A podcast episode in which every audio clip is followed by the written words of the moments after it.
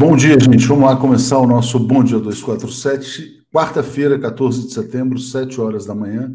Faltam pouquíssimos dias para a vitória do ex-presidente Lula em primeiro turno, para encerrar de vez o grande pesadelo nacional, né? Bom, vamos saudar toda a nossa comunidade, quem já chegou aqui logo de cara, logo no comecinho, começando pela Ângela Gama, assinante Justino Goleu, Maria Luísa Castro, muitos superchats aqui já.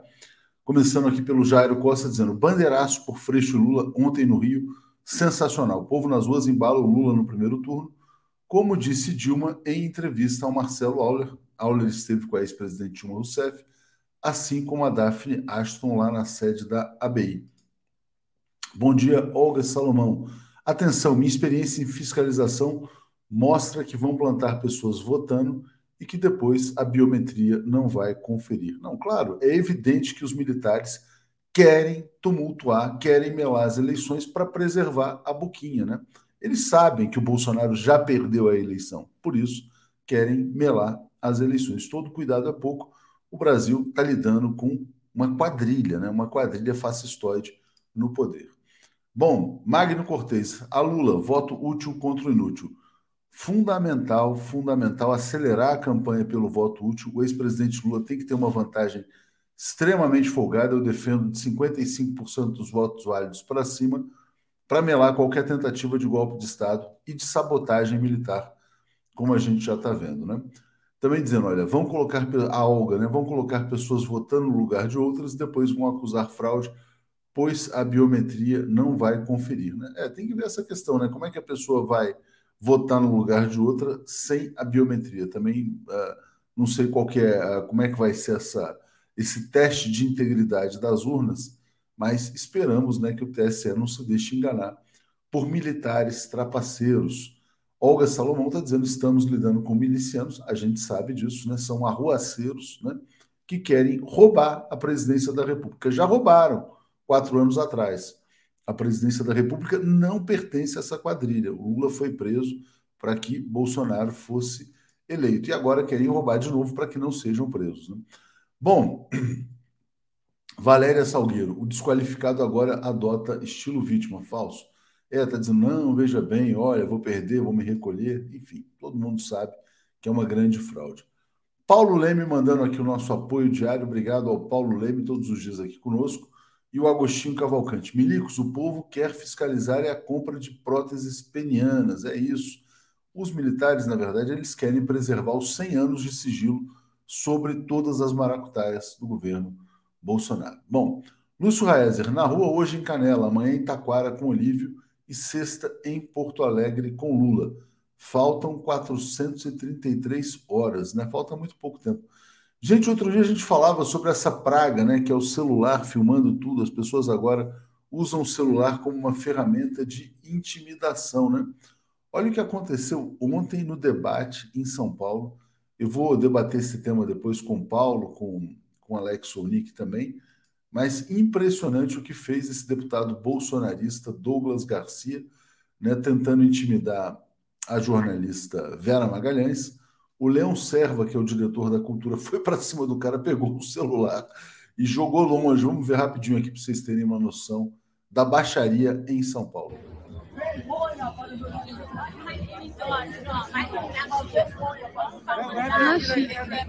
Vergonha, vergonha, é isso que é.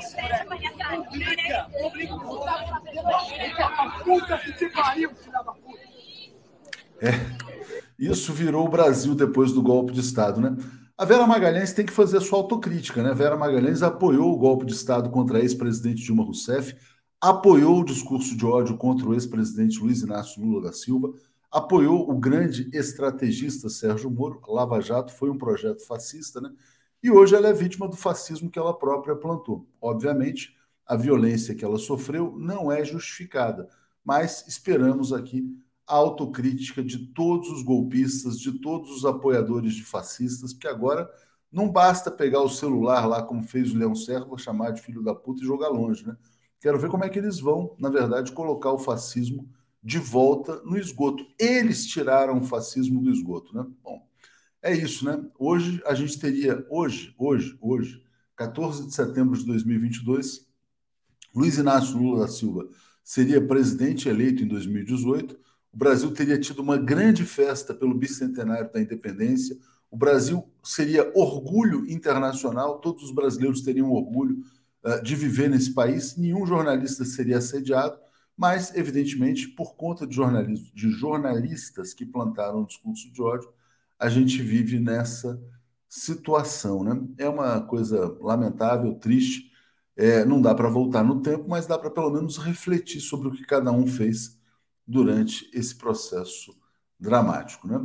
Bom, vamos trazer aqui então o Zé Reinaldo Carvalho. Bom dia. O comentário de Zé Reinaldo. Bom dia, Zé, tudo bem? Bom dia, Léo. Bom dia, comunidade. Tudo bem. Quarta-feira, 14 de setembro de 2022, clima quente em São Paulo, né? Você viu que coisa? Eu vi, eu vi. É isso. Clima quente em São Paulo, mas eu quero destacar também o ato da ABI de ontem no Rio de Janeiro e a fala da presidente Dilma. Espetacular entrevista com o nosso colega Marcelo Auler e a Daphne Aston. Então, a, a Dilma está muito lúcida, com as ideias muito claras e deu recado, deu uma diretriz para toda a militância e é isso que a gente deve, digamos, esse tipo de orientação que a gente deve acompanhar. Bom. Não, e ela falando da importância de vencer em primeiro isso, turno, né? É, Porque é, o Brasil está lidando com bandidos, né? com criminosos que querem fraudar as eleições. Né? É, acho que o Lula vai ter apoios importantes nos próximos dias. É, e é fundamental né, que os eleitores da Simone Tebet, do Ciro Gomes, da Soraya, da Sofia Manzano, de qualquer candidato que não seja o Lula, apoiem o Lula contra a ditadura que se anuncia por esses militares aí. Obrigado aqui a Breda Bahia nos apoiando. O que, que você achou dessa cena lá na cultura, Zé? Eu fiquei sabendo disso quando eu acordei, peguei o celular e o Tarcísio, candidato bolsonarista em São Paulo, diz assim: lamento a agressão sofrida pela Vera Magalhães. Tal. Eu falei, pô, se o Tarcísio está lamentando, quem será que agrediu? Será que o Haddad agrediu a Vera Magalhães? Ah, será que foi o, o, Rodrigo Garcia? Não, foi um bolsonarista, né? E aí o Tarcísio lamenta, mas não diz, quer dizer, que essa agressão veio de um bolsonarista. Até uma pessoa comentou: será que ela foi agredida pelo vento? Não, ela foi agredida pelos fascistas e ele representa o fascismo em São Paulo. O que, que você achou daquela cena, Lázaro? É uma cena grotesca, né? Mas de fato é uma agressão inominável que se praticou contra jornalistas. Compartilho a opinião que você deu aí sobre o que ela fez no passado e a incitação que ela fez ao golpe, mas de fato é algo não só a lamentar, como a condenar. Então, o candidato bolsonarista, não é claro, ele não condena a, a agressão.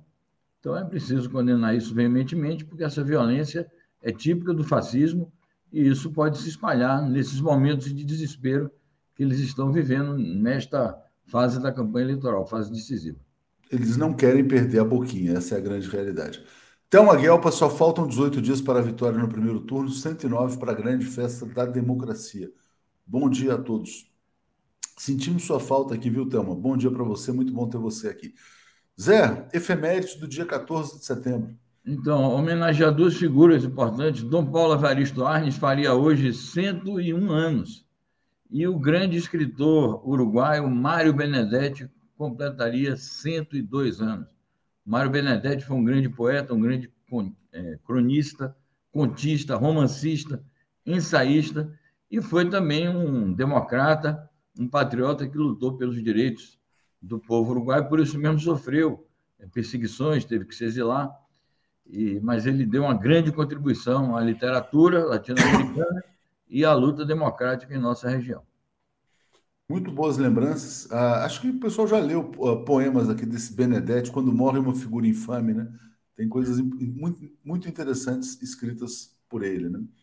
É, e o Ricardo Tristão dizendo assim: ó, os liberais sociais-democratas retiraram o nazismo das suas catacumbas e agora não sabem como prendê-los novamente. Só nós, os comunistas, sabemos sepultar o nazismo. Estamos de prontidão. É isso aí, Zé quem venceu os nazistas, de fato, foi a União Soviética, né? não foram os liberais que recorreram aos nazistas contra o comunismo. É, Zé, vamos trazer aqui então uma notícia sobre a Colômbia. Importante. Gustavo Petro pede a Nicolás Maduro que a Venezuela seja fiadora nas negociações com a guerrilha. Explica para a gente. Muito importante isso, porque essas negociações estão numa fase exploratória a guerrilha do ELN tem feito é, muitas restrições, muitas críticas ao tipo de acordo que foi feito há seis anos com as Farc. Ela acha que as Farc vacilaram na medida em que entregaram todas as armas. Não sei é, que sinalização ele está dando, se não vai entregar as armas também na negociação com o atual governo democrático da Colômbia, porque, o, obviamente, que o governo do Petro é, está disposto ao que ele chama de passo total. E vai chegar um momento em que essa exigência vai se colocar sobre a mesa. Mas, em face, então, desse endurecimento que o LN está é, impondo no início das negociações, o governo do Petro está procurando se cercar das garantias mais amplas de que esse diálogo poderá ir adiante e o, a invocação, a convocação ao governo do Maduro pode ajudar muito por conta do prestígio que o governo do Maduro tem junto às forças progressistas latino-americanas de um modo geral. Nós já temos a informação de que o governo do Maduro aceitou de pronto o convite do Gustavo Petro e tudo indica que as negociações têm tudo para começar e se desenvolver. Vamos aguardar se o Petro vai conseguir esse objetivo dele da paz total, que é algo indispensável para a Colômbia é, se desenvolver com estabilidade e democracia. Mas muito importante, né, o diálogo entre dois países que até recentemente estavam afastados aí pelas pressões internacionais. Esse comentário aqui do Iva é muito interessante, Zé, muito importante. Ele está dizendo o seguinte: ó, o Bozo esteve aqui em Sorocaba ontem, onde participou de uma motociata flopada. Comeu uma coxinha da padaria real, tudo pago com o nosso dinheiro. É, o, eu digo que é importante por quê? Porque o Frederico Assef, advogado do, da família, viajou num jatinho da FAB de Brasília para Sorocaba para participar de uma motociata. É isso que estão fazendo com o dinheiro aí de todo mundo, né? Estão rasgando dinheiro, né? Eles agem como se eles fossem assim realmente assim imperadores do Brasil, uma máfia criminosa comandando o Brasil, rasgando o dinheiro de todo mundo para participar de motociata. Já é um escândalo nessas né, motocicletas, ainda mais o cara viaja num jatinho da FAB para andar de moto, né? Para passear de moto. Tinha que devolver tudo isso, né? Mas enfim, todo mundo tinha que ir em cana.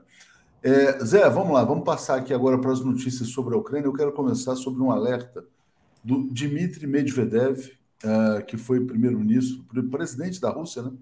É, falando que há um prelúdio de uma terceira guerra mundial sobre projetos de garantias de segurança apresentado pela Ucrânia. Não é a primeira vez que ele fala em terceira guerra mundial, mas eu te peço para dar os detalhes aí para a gente.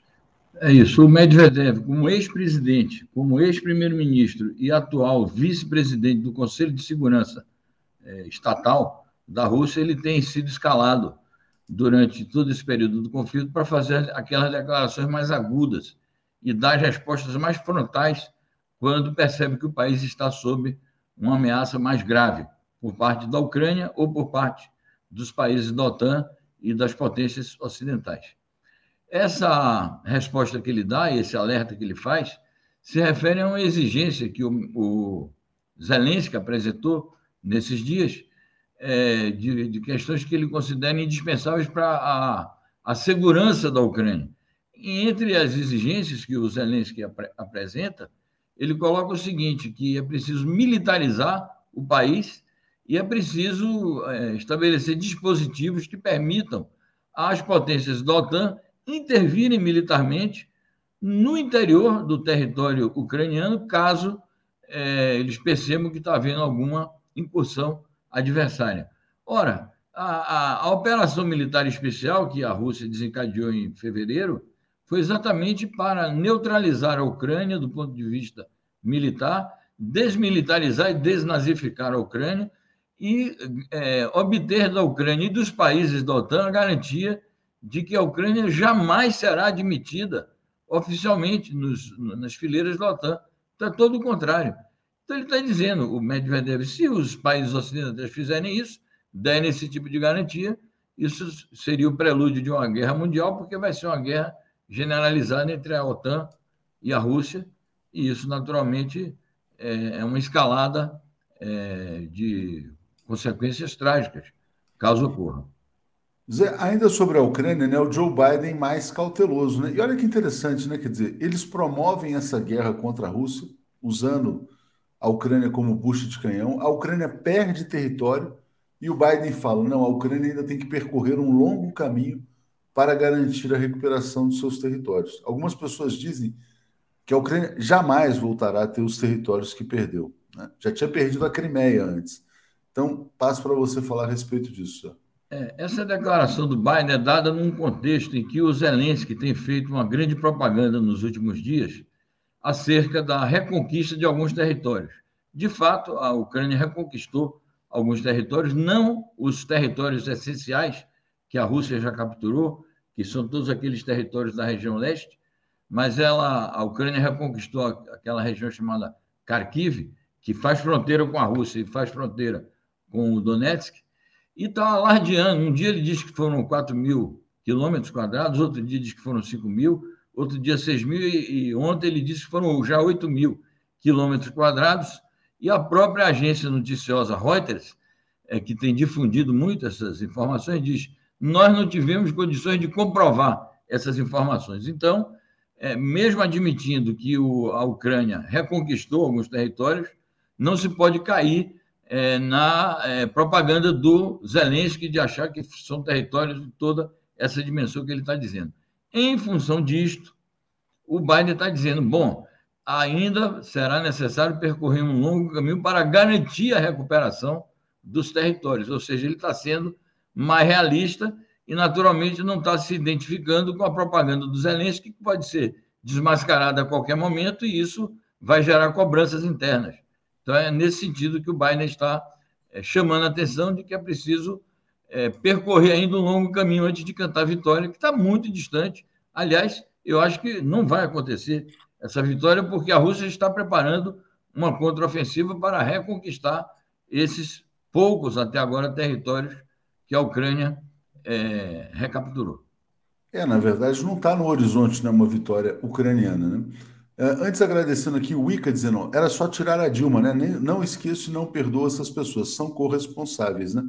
Todos os golpistas brasileiros têm responsabilidade pela ascensão do fascismo, inclusive a Vera Magalhães.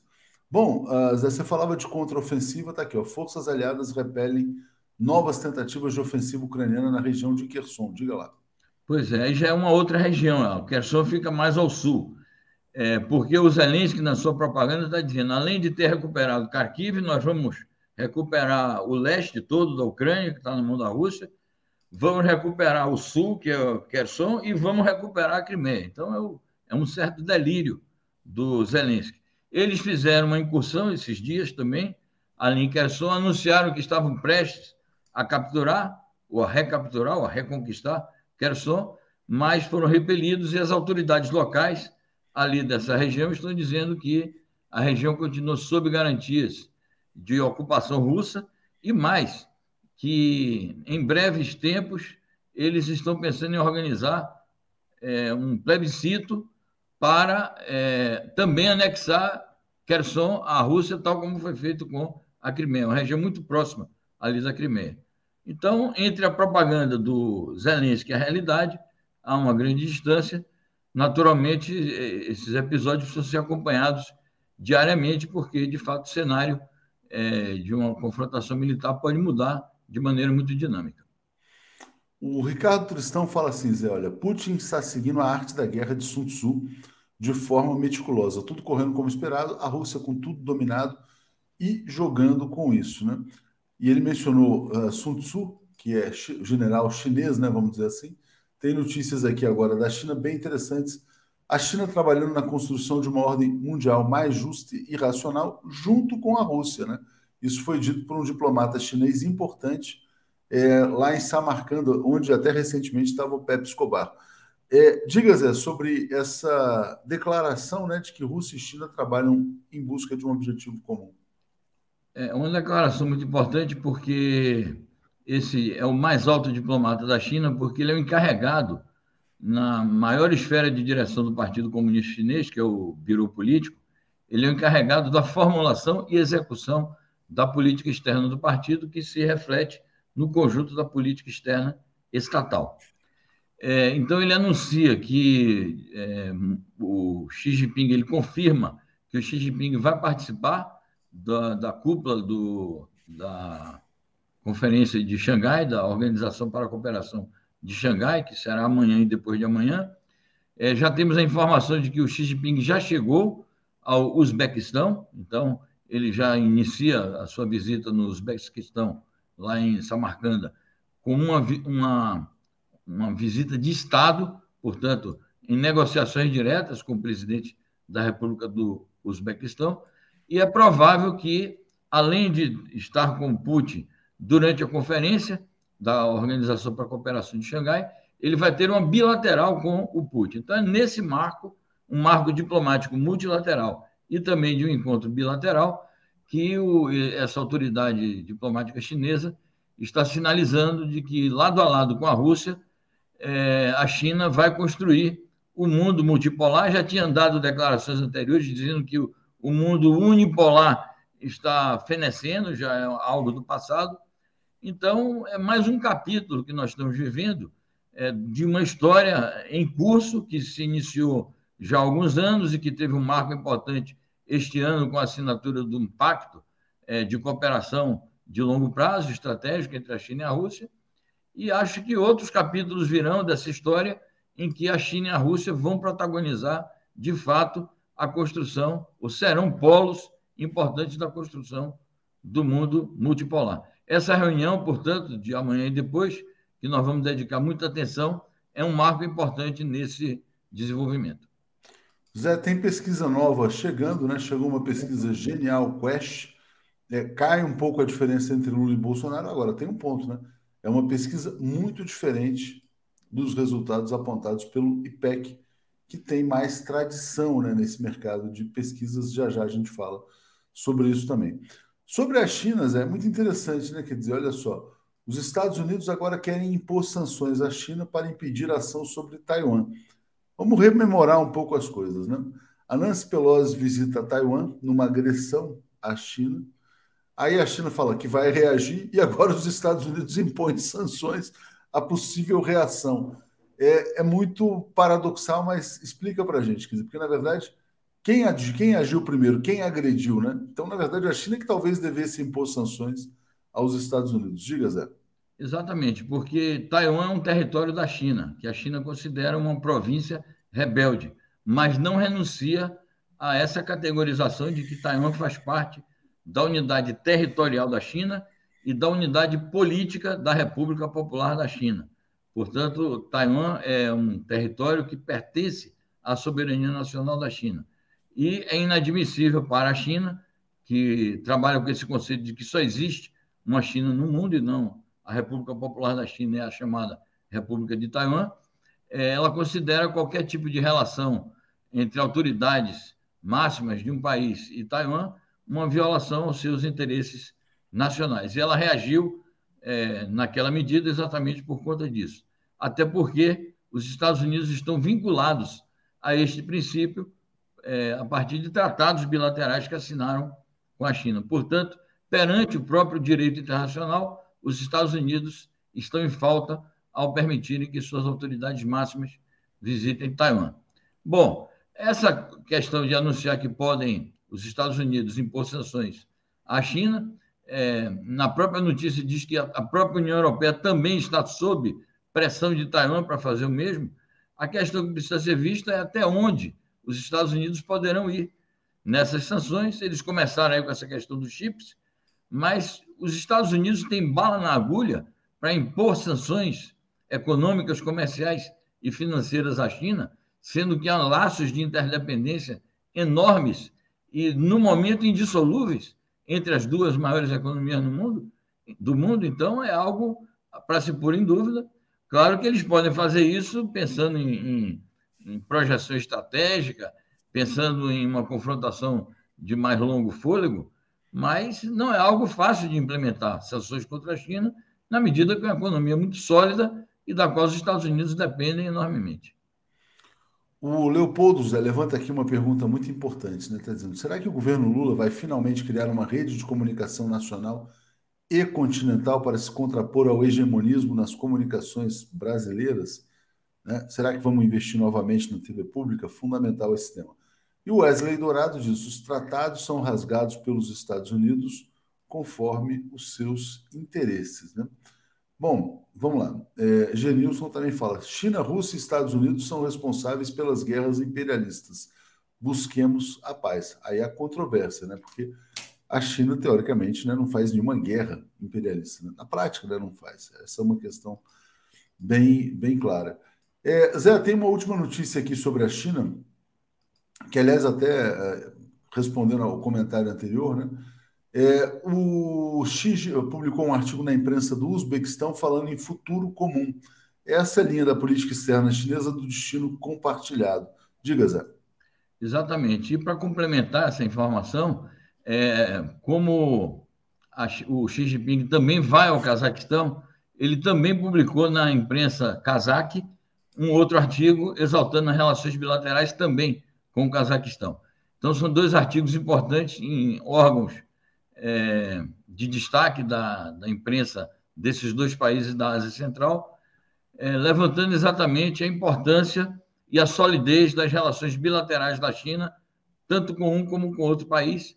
Ambos vão participar da Conferência de Cooperação de Xangai e vão desenvolver relações bilaterais é, de maior é, consistência com a China, na medida que o Xi Jinping vai fazer visitas de Estado ali.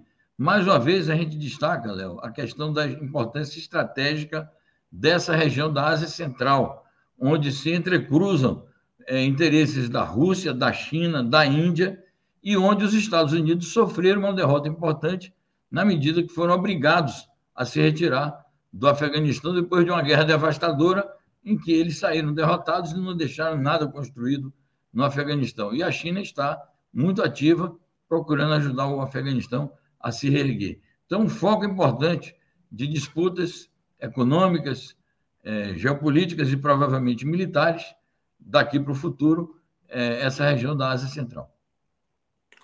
Muito bem. Uh, Zé, vou botar aqui mais uma notícia, antes lendo aqui o comentário da Rinalda, né?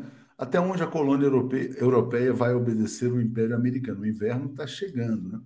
É, mas eu queria destacar esse editorial do jornal inglês The Guardian, né? muito importante, foi um editorial, a posição do jornal.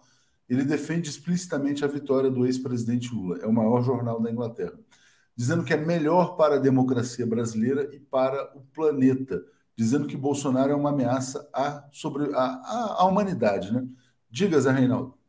É, eu acho que esse editorial reflete uma opinião que se difunde é, largamente, mundo afora, de que o Brasil precisa de estabilidade democrática, o Brasil precisa de diversidade de relações internacionais.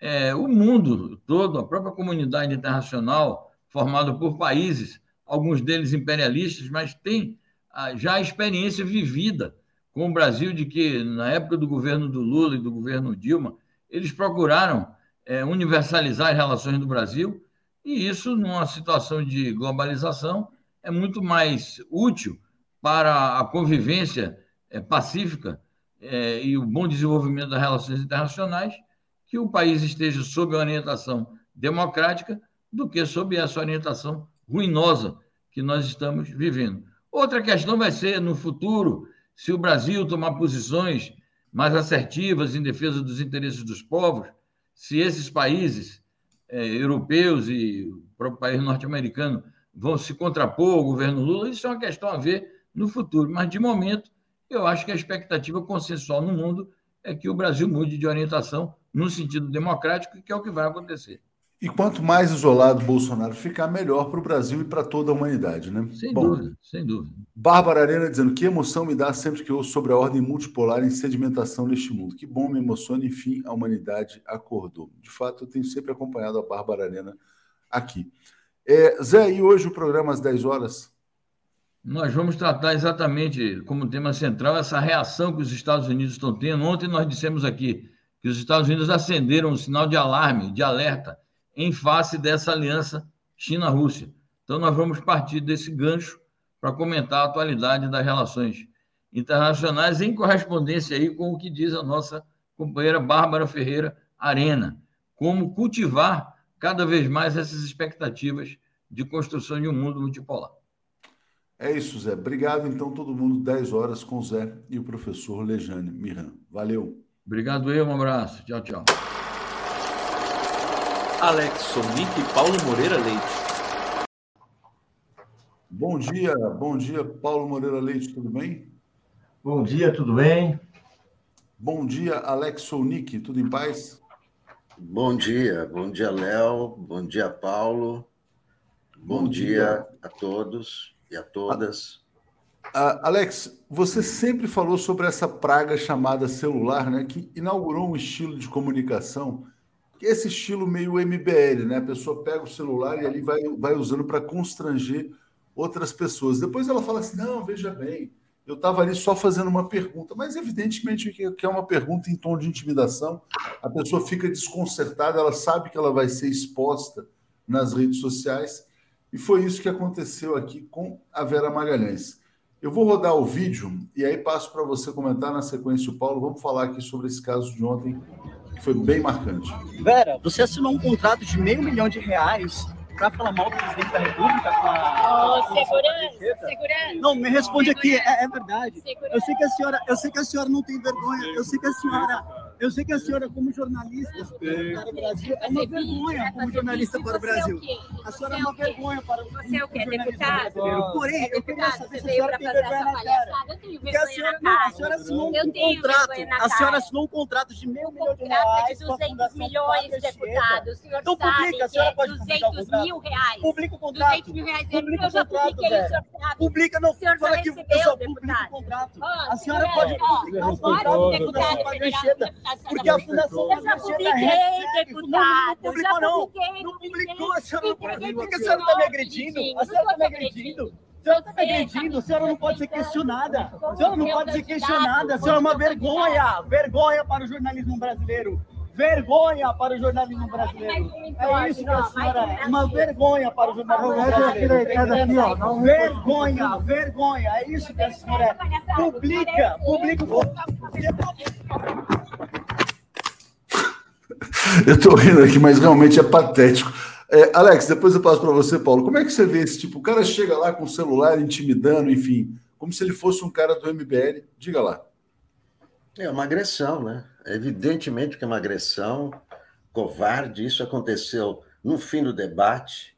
Né? O debate todo transcorreu tranquilamente, não houve agressões entre, entre os candidatos e etc. Termina o debate, esse deputado Douglas Garcia, um bolsonarista, fã do, do, do Ustra, é, o que há de pior na, na Assembleia Legislativa de São Paulo é, é convidado do, do candidato Tarcísio de Freitas, né, agride a, a jornalista Vera Magalhães com com, com seu celular, né, o celular é uma, virou uma arma de, de intimidação. E aí o, o grande destaque foi o Leão Serva, nosso colega, colega, porque é jornalista e tal. Nunca trabalhei com ele, né? mas é, é um jornalista, diretor jornalista da TV Cultura, que intervém, agarra o celular do, desse Douglas Garcia e joga longe, não é?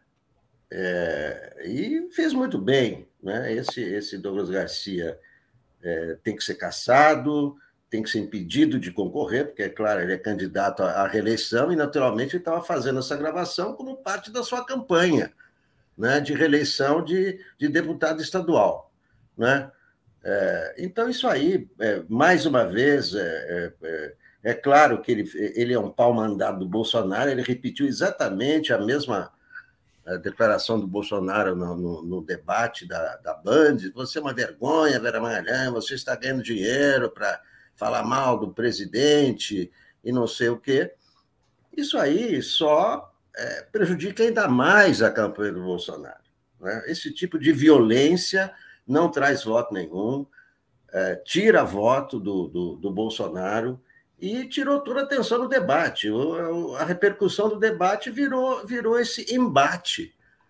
Embate no, no, no fim. É, Mas já, já a gente vai falar sobre o debate também. Uh, Paulo, antes de passar, só quero rodar aqui o vídeo do Leão Serva, que o Alex mencionou. Essa cena aqui, para quem ainda não viu, deixa eu só voltar rapidamente aqui. Vamos lá, vamos Cadê como é que eu faço? Play e aumentar.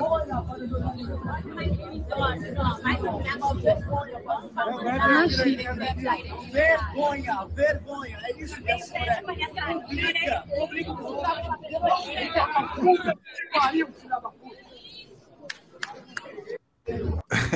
Paulo, diga lá sobre a ação do Leão Serva arrancando o, o celular do deputado MBL. Diga, Paulo. Muito bem, parabéns ao Leão Serva, que eu conheço superficialmente, mas conheço. Fiquei feliz dessa ação. Ele assumiu sua responsabilidade de, de executivo, um dos executivos do programa.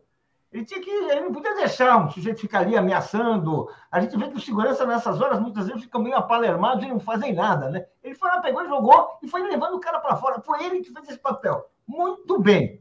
Agora, o que muito bem, parabéns, Leão. Uh, uh, agora, o que a gente tem que ver é que, vamos dizer assim, esta reação para cima da Vera Magalhães, que é certamente uma reação que tem um fundo político, que significa o deslizamento de muitos, muitos setores liberais da mídia que agora estão contra o Bolsonaro, estão denunciando o Bolsonaro e, portanto, já estão assim sendo chamados a, a prestar conta, sendo agredidos por causa disso. É, essa intolerância que sempre atingiu os petistas, agora vai atingindo os, os, liberais também, e vamos dizer, é assim, foi assim na Alemanha, de Hitler, foi assim em vários outros momentos, quando você tem esse avanço, essa, é, você tem esse tipo de coisa, você tem essa. A, os, os, a extrema-direita avança sobre setores democráticos e liberais que não, se, não são enquadrados, não se deixam enquadrar, e a Vera, com todas as ideias que ela tem que nós conhecemos, ela tem tido uma postura ali também crítica em relação ao bolsonarismo. Agora, o importante é ver o seguinte: não é o único caso. Em Brasília, ontem, uma deputada chamada Vanessa Negrini, que inclusive publicou já um artigo aqui no 247, ela foi ameaçada por um cidadão armado. Ela estava fazendo uma panfletagem e o sujeito falou assim: é isso que eu tenho para petista, e mostrou o revólver. Ah, no, no, no, e, no, e no numa outra situação, também em Brasília, ah, ocorreu assim: uma pessoa que estava distribuindo panfletos, aí no caso uma militante estava distribuindo panfletos, a resposta foi se colocar ah, qualquer coisa na caixa, na caixa, qualquer coisa do PT, na caixa do correio, eu te mato. Ou seja, o, o bolsonarismo está enfrentando essa maré ruim da eleição, que provavelmente vai levar a sua derrota, com promessas de violência. E só para lembrar, não custa lembrar, né? depois a, a, a, a, a boa vontade, o jeito de bom moço do Bolsonaro, aquele bonzinho que está disposto a aceitar os resultados, ontem ele já voltou que ele só aceitará a derrota se as eleições forem limpas. Ou seja, quem vai dizer se a eleição é limpa não é o Bolsonaro. Portanto, gente, não vamos dormir o sono dos justos. É preciso dormir o sono dos combatentes. E por isso que é tão importante vencer em primeiro turno. Agora eu vou colocar uma polêmica aqui, Alex. Eu tenho certeza que esse tema aqui vai ser bastante polêmico. Muitas pessoas estão dizendo o seguinte: que dizer, olha, a Vera está colhendo o que plantou. É a lei do retorno, né? E muitas pessoas estão indignadas, né? Quer dizer, com o, o que o bolsonarista fez. A Miriam Gold, Goldfeder está dizendo: parabéns, Leão, desarmando o bolsonarista. Como é que você vê esse argumento, Alex, de lei do retorno pelo fato dela ter apoiado o golpe de Estado? Não, acho um absurdo, não tem nada que ver isso aí. Isso aí eu detesto essa conversa. Ah, a lei do retorno. Ah, ela plantou, que colheu. Que absurdo. Eu, toda a minha solidariedade à Vera Magalhães, todo o repúdio a esse bolsonarista. É, é, é engraçado porque é o bolsonarista que ataca, as pessoas começam a atacar a Vera Magalhães. Ah, mas ela fez isso, fez aquilo, então mereceu. Que isso? Que absurdo é esse?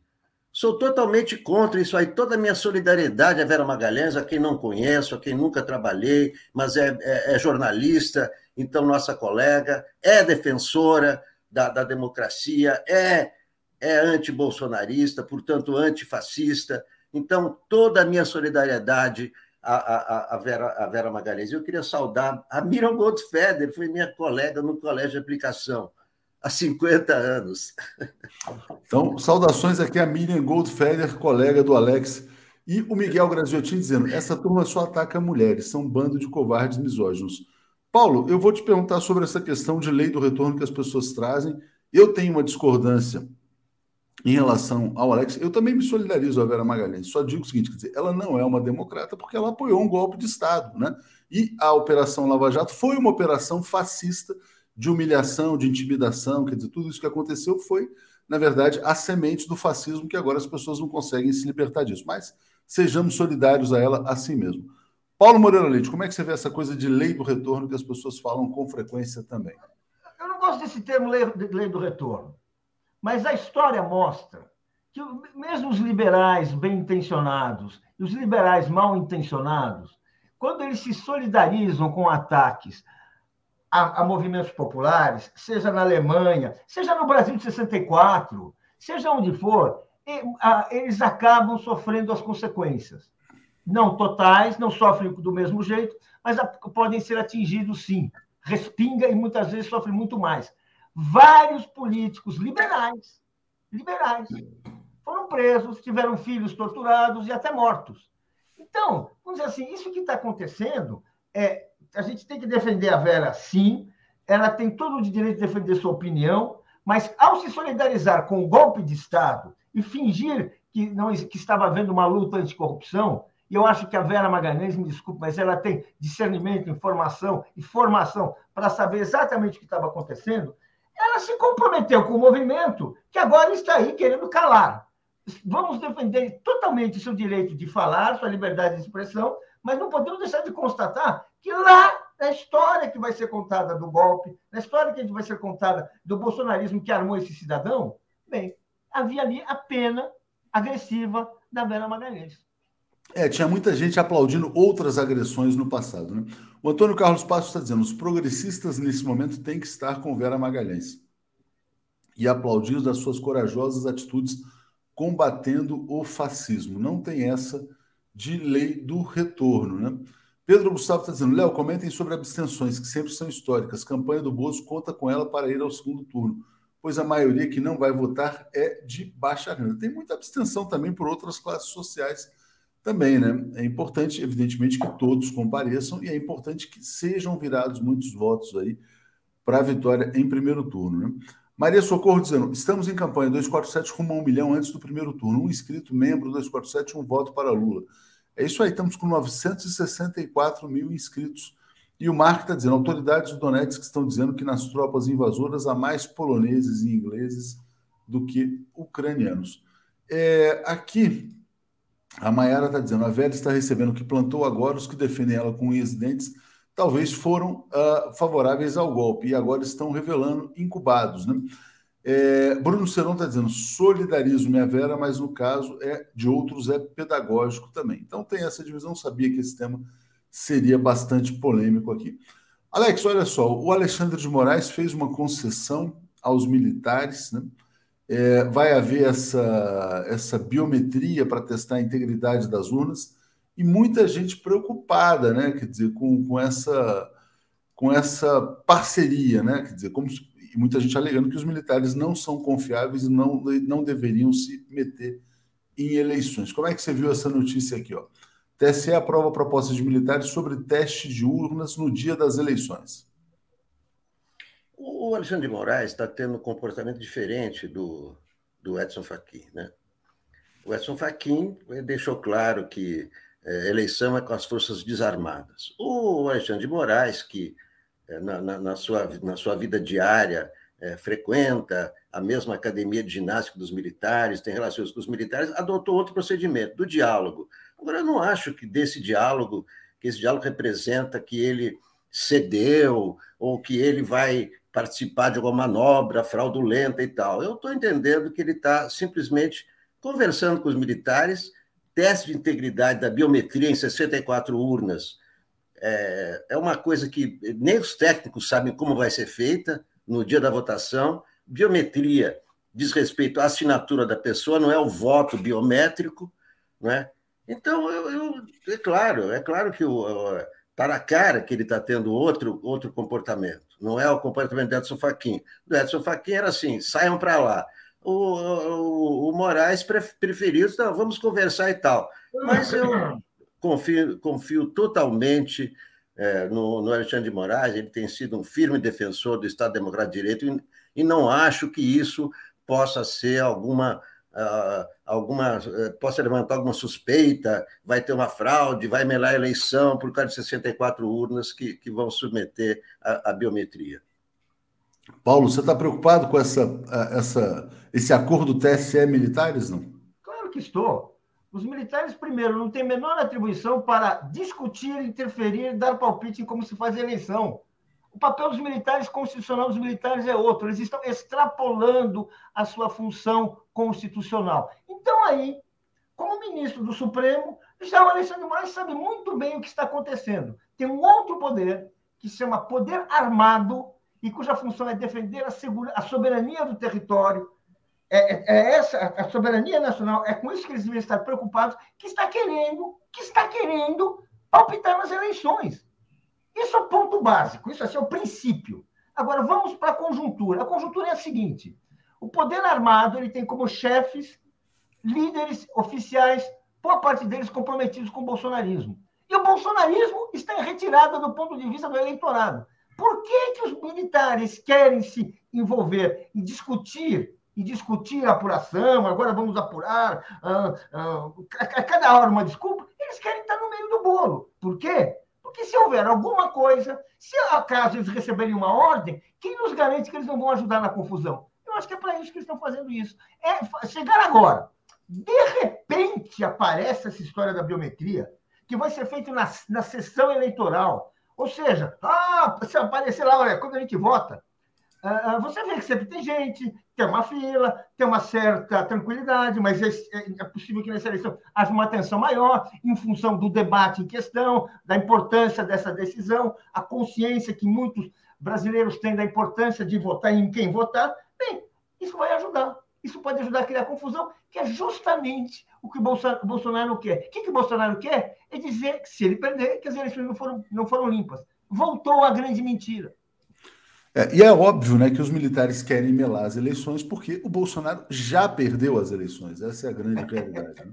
Bom, vamos lá. Uh, mãe do trio. Gente, esse teste já acontece. Alexandre faz o que já é feito. Quem não deve, não teme.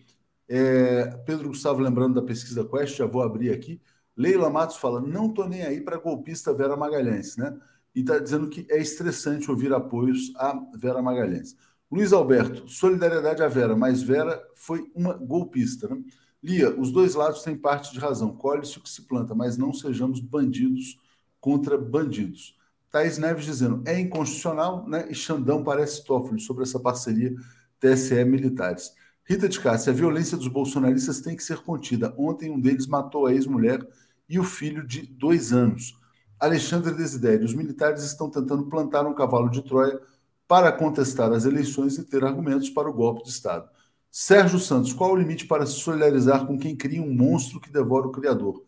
Augusto Nunes, Adriles, Merval, Carluxo? Pois é. Uh, Ronaldo Dias, a tirania não tem aliados, aliados enfraquecem, atrapalham. Nilo Alves, sou contra qualquer tipo de violência, mas, Alex, a vida é, é feita de consequências. Lembre, toda ação gera uma reação em sentido contrário e às vezes de maior nível. Portanto, cuidado com o que se fala e com as suas ações. Né? Uh, e aqui a Mayara já tinha lido, né, ela dizendo que Vera está recebendo o que plantou. É, Paulo, tem um. Não, eu tinha falado que você tinha passado agora pelo Paulo. Vamos botar a pesquisa aqui e aí já já a gente avança. Então tem aqui a pesquisa Quest, vou correr já para os resultados. 2 mil questionários presenciais e tem uma discrepância muito grande em relação à pesquisa IPEC. Né? Tá aqui, ó, eleições primeiro turno. Já botar aqui o resultado, cenário, cadê? Chegando. Então, aqui, ó, Lula tem 42, Bolsonaro 34, Simone Tebet 7, aliás, Simone Tebet 4, Ciro Gomes 7, 11, né? E aqui você tem um da Sofia, do Felipe Dávila, é isso? Então, na verdade, você tem 46 dos adversários, 42 do Lula. A pesquisa IPEC, IPEC deu Lula com 46 e todos os adversários com 45. Essa não dá segundo turno e o Lula cai dois pontos em uma semana, de 7 a 14 de setembro. Alex, diga lá, pesquisa. O, o dado importante dessa pesquisa é que o Bolsonaro bateu no teto. O Bolsonaro não sai desses 34.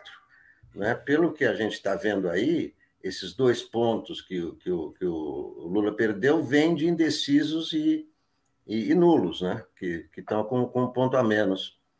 Eu não, não vejo com, com preocupação. O Lula está com a pontuação que ele nunca teve em nenhuma pesquisa nas eleições anteriores, em 2002, 2006, ele nunca teve esses números, são números fantásticos. É, e o Bolsonaro bateu no teto. O Bolsonaro não tem mais para onde crescer. Aí o Bolsonaro vai investir nos indecisos, tá? Ele está com essa coisa agora de abatido, estou arrependido, não sei o quê. É, os indecisos são 4%, 5%, que não, mesmo que nunca acontece que todos os indecisos se decidem por um candidato, já que eles são indecisos, né? Eles acabam se dividindo. Ainda que todos os indecisos se decidissem por Bolsonaro, ele não, não chega, não, não chega ao Lula. Quer dizer, é, é o seguinte: isso aí já está cristalizado. Lula ganha em primeiro lugar. Lula nunca teve esses números altíssimos como está tendo nessa eleição, o que mostra a rejeição total ao Bolsonaro. Metade do país não quer Bolsonaro. Então, eu, eu, eu vejo essa pesquisa como mais uma afirmação de que o Bolsonaro bateu no teto. Bolsonaro não tem onde crescer. Aliás, 34% foi o que ele teve em 2018, em números absolutos, não em votos válidos. No primeiro turno, o resultado em, em, números absolutos foi 34 Bolsonaro, 27 Haddad. Ele está com a mesma pontuação da eleição de 2018.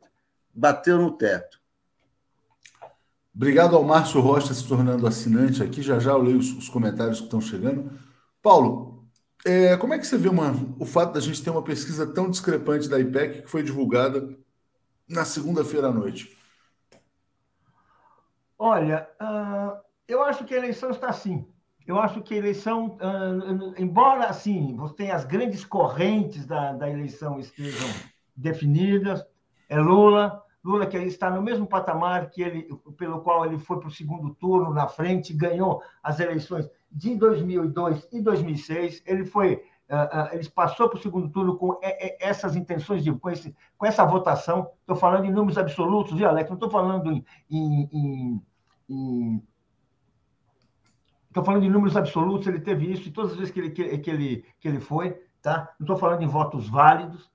Uh, ele está uh, uh, tá com essa mesma coisa, ou seja, então ele, ele vai é um patamar muito confortável para quem vai ganhar no segundo turno, mas não é um patamar de quem, de quem pretende ganhar no primeiro turno, como nós achamos necessário.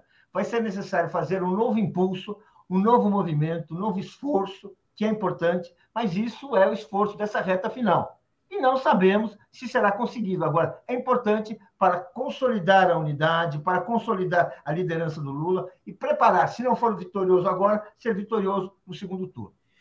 É, e esse esforço está aqui, ó. Mudaria o voto para Lula vencer no primeiro turno? 25 dizem que sim, né? Talvez esses 25 sejam suficientes para garantir a vitória, né? Então você tem aqui 33% dos eleitores do Ciro que podem mudar, 19 eleitores da Tebet, e 21 de outros, né? Então existe uma possibilidade, por isso que essa campanha tem sido é, liderada pelo ex-presidente Lula. Aqui o segundo turno, né? É um segundo turno bem disputado. Olha só, era 51 contra 39, agora está 48 a 40, segundo a Quest. Significa que, se houver segundo turno, é uma, é uma eleição bastante difícil. Diga, Alex. Mais uma vez, é, Segundo turno, você perguntar para o eleitor em quem vai votar no primeiro turno, logo se você perguntar quem vai votar no segundo turno, não tem sentido nenhum. Realmente eu não entendo, porque as, os estudos fazem esse tipo de pesquisa. O segundo turno acontece um mês depois. Então você tem que fazer primeiro a pesquisa, depois do segundo turno. Para mim, isso aí realmente não, não significa muita coisa, esses números do segundo turno. É, mas mostra que não, não, claro. não seria uma eleição fácil, né? Isso aí certamente. É, Paulo, quero te trazer uma questão sobre comunicação, né? E o eventual crescimento do bolsonarismo, que é um tema que é muito relevante aqui para a gente. É, Pedro Gustavo, antes, ó, Léo, assassinato de mãe e filho, ele tem tatuagem do Lula. Bolsonaro postou no Twitter tentando ligar o fato ao Lula. Estão espalhando isso nas redes. Mas bolsonarismo é isso, é fake news todos os dias, né? Leila, não gosto da metodologia da pesquisa Quest, ela é contraditória e incoerente. E o Felipe Nunes só quer aparecer na mídia, não confio nele. Paulo César, ser solidário a jornalista não é ser solidário à Vera, que mistura pensamentos pessoais e profissão de jornalista. Thaís, sessão, Milico intimida, já aguentei 21 anos. Luciane Pinto, mudou alguma coisa? A reunião não estava, não havia sido cancelada quando usaram o termo apuração paralela? O TSE não negou isso. É, isso é outra coisa. O TSE negou ontem e depois a gente vê que tem mais uma notícia. Os militares devem estar colocando muita pressão porque eles não querem perder a mamata, essa é a realidade. Né? Thaís Neves, votar com milico fardado na sessão é o fim. Exatamente. É, bom, vou botar aqui uma notícia da Folha de São Paulo, Paulo. Olha só. Importante. Eles têm feito, uh, publicado alguns estudos sobre a questão do YouTube. Então tá aqui, ó. YouTube privilegia vídeos pró-Bolsonaro em recomendações a usuários, diz estudo, né? Isso é muito grave. Quer dizer, como é que eles fizeram esse estudo? As pessoas entram com. Porque, por exemplo, como é que funciona o algoritmo? Você entra no YouTube, você começa a navegar TV 247, você vai receber recomendações da TV 247, porque você presume-se que você gosta desse conteúdo. Mas quando você entra pela primeira vez e você não tem nenhum histórico de navegação, o que, que o YouTube está entregando? Jovem Pan. Né? Uh, e por que, que entrega Jovem Pan? Aí eles têm que se explicar, porque não faz o menor sentido, porque Jovem Pan é discurso de ódio e desinformação. Então, como é que você vê isso aí, Paulo? Olha, uh, para, eu, eu, eu, vi isso e vamos falar. Esse estudo é um estudo da UF, UFRJ, de uma, uma, uma entidade que existe no UFRJ que chama NetLab, que é um laboratório que estuda a internet. Você vê ali que os cuidados, aparentemente, foram todos aqueles necessários para um, para um estudo confiável, de quem não está com pressupostos, mas a gente vê o resultado é escandaloso. A, a, a gente vê que o YouTube, né, que todos nós utilizamos, todos nós, ele tem um, tem um esforço, ele tem um trabalho, ele tem uma orientação, sei lá o quê, para encaminhar maior, boa parte, uma, uma parte mais importante dos internautas de primeira viagem para, para, para a Jovem Pan, ou seja, para o bolsonarismo. Isso aí é, isso é muito grave, porque isso significa que a internet, ela, que, a, que, o, que, o, YouTube não é aquilo que nós imaginávamos, aquilo como ele se apresenta, um instrumento neutro. Não, ele está a serviço de uma instituição, de um, de um site político. É inacreditável, porque a Jovem Pan, gente, vamos dizer assim, hein, é, é, não é só de, não é que ele tem uma, uma ideia de extrema direita, ele é inteiramente, a cada minuto, a cada segundo, um portal de extrema direita. Então, então, ou seja, é isso que está ocorrendo. E eu acabei de ler essa matéria, e eu vou te falar, eu li isso, achei absolutamente confiável, não vi nenhuma contestação ali, nenhuma falha, né? Vamos dizer isso daí. E daí você vê, lembra aquela lenda, aquela, aquela convicção que a gente fala aqui, puxa vida, como o Bolsonaro é forte na internet, né? Certamente é, esse tipo de fenômeno ajuda, esse direcionamento ajuda. Por que, que o Bolsonaro é fraco, está cada vez mais fraco em intenção de voto, cada vez mais fraco no movimento social, mas na internet ele está reinando? Olha aí, aí tem uma explicação. E não é porque eles sejam bons internautas, não é porque a mensagem dele atrai, é porque tem um direcionamento. Eu acho isso muito importante e muito grave.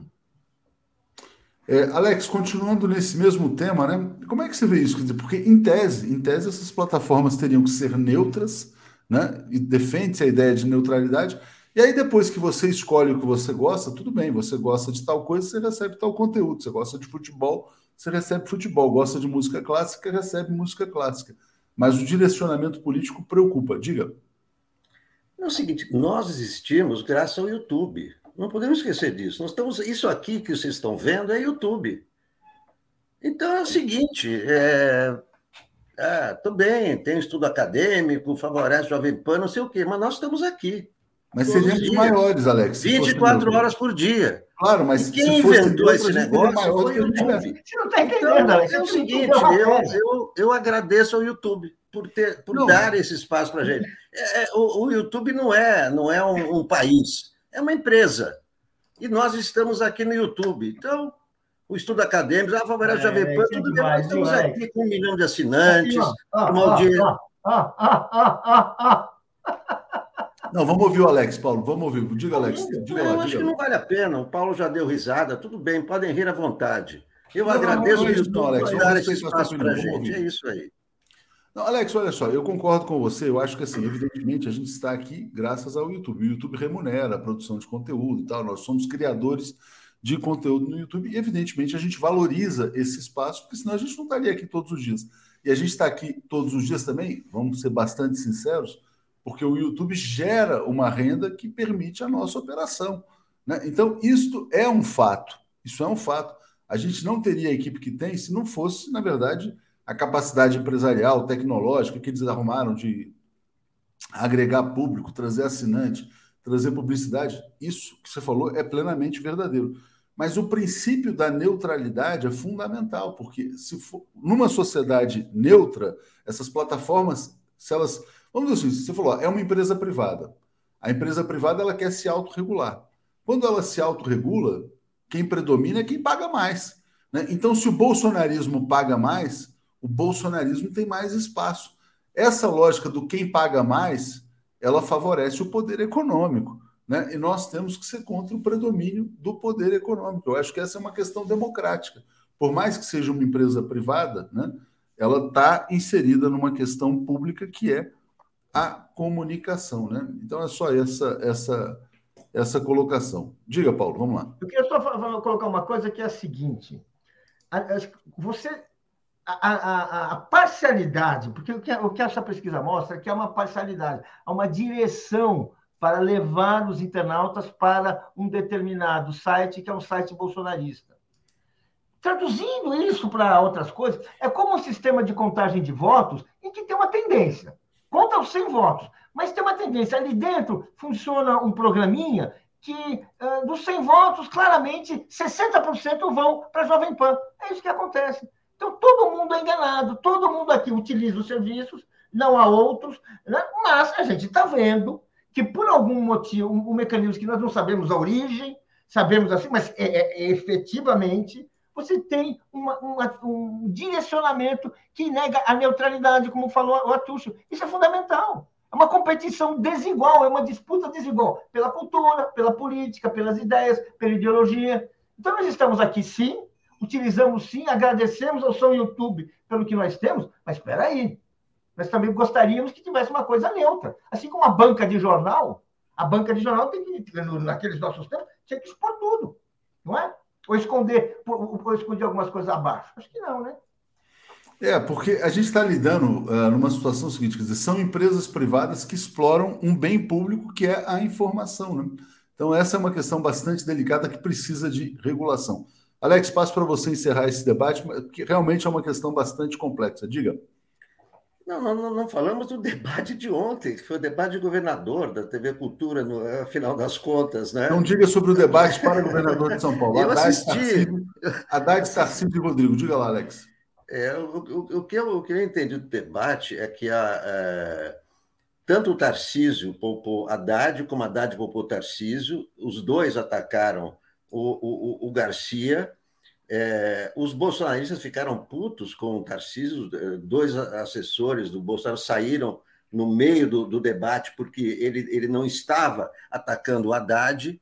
Né? Então, tanto Haddad como o Tarcísio estão é, é, conformados com essa situação. E vão os dois para o segundo turno, isolaram o Rodrigo Garcia, o, o, o Haddad está é, tá ganhando cada vez mais apoio dos tucanos, porque o Rodrigo Garcia nunca foi tucano, né? E o Rodrigo Garcia cometeu um erro fatal ontem também em relação ao partido. Falou: não me interessa o partido. Aí, é, é realmente, o voto. Ele foi, sempre foi do DEM, né? Aí se converteu, é como um cristão novo, né? Ele é um cristão novo no, no, no PSDB.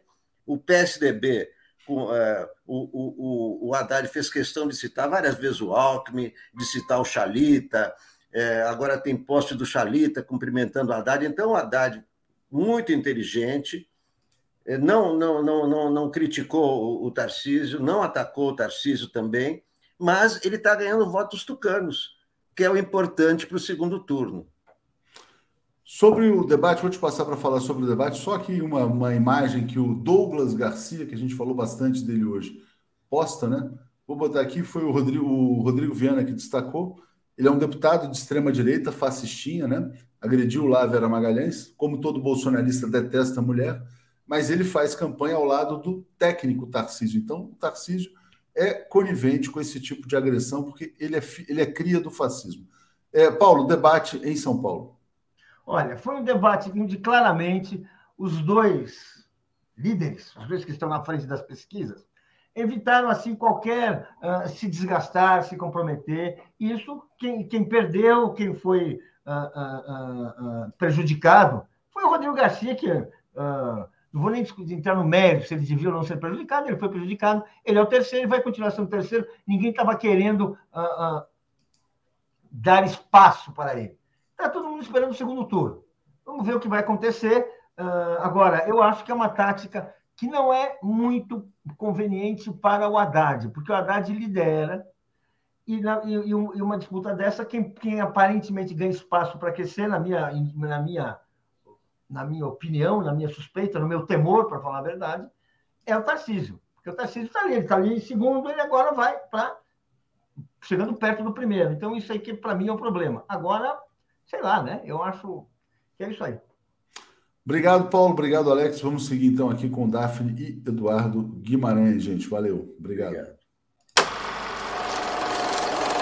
Apresentação de Daphne Ashton.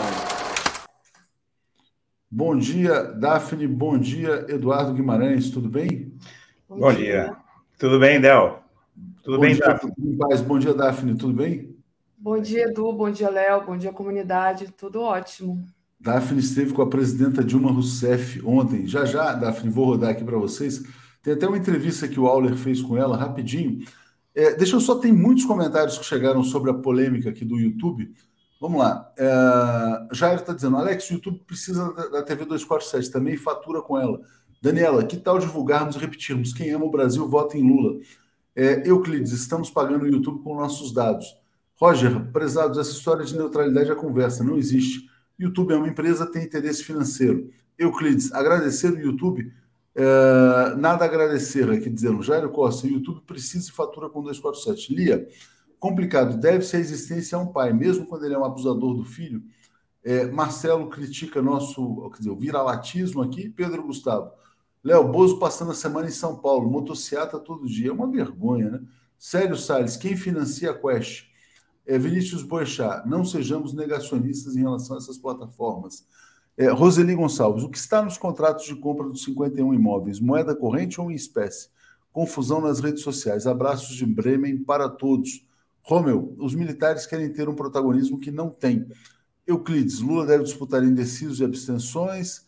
E Vinícius está é, dizendo que não devemos negar essa pesquisa aqui.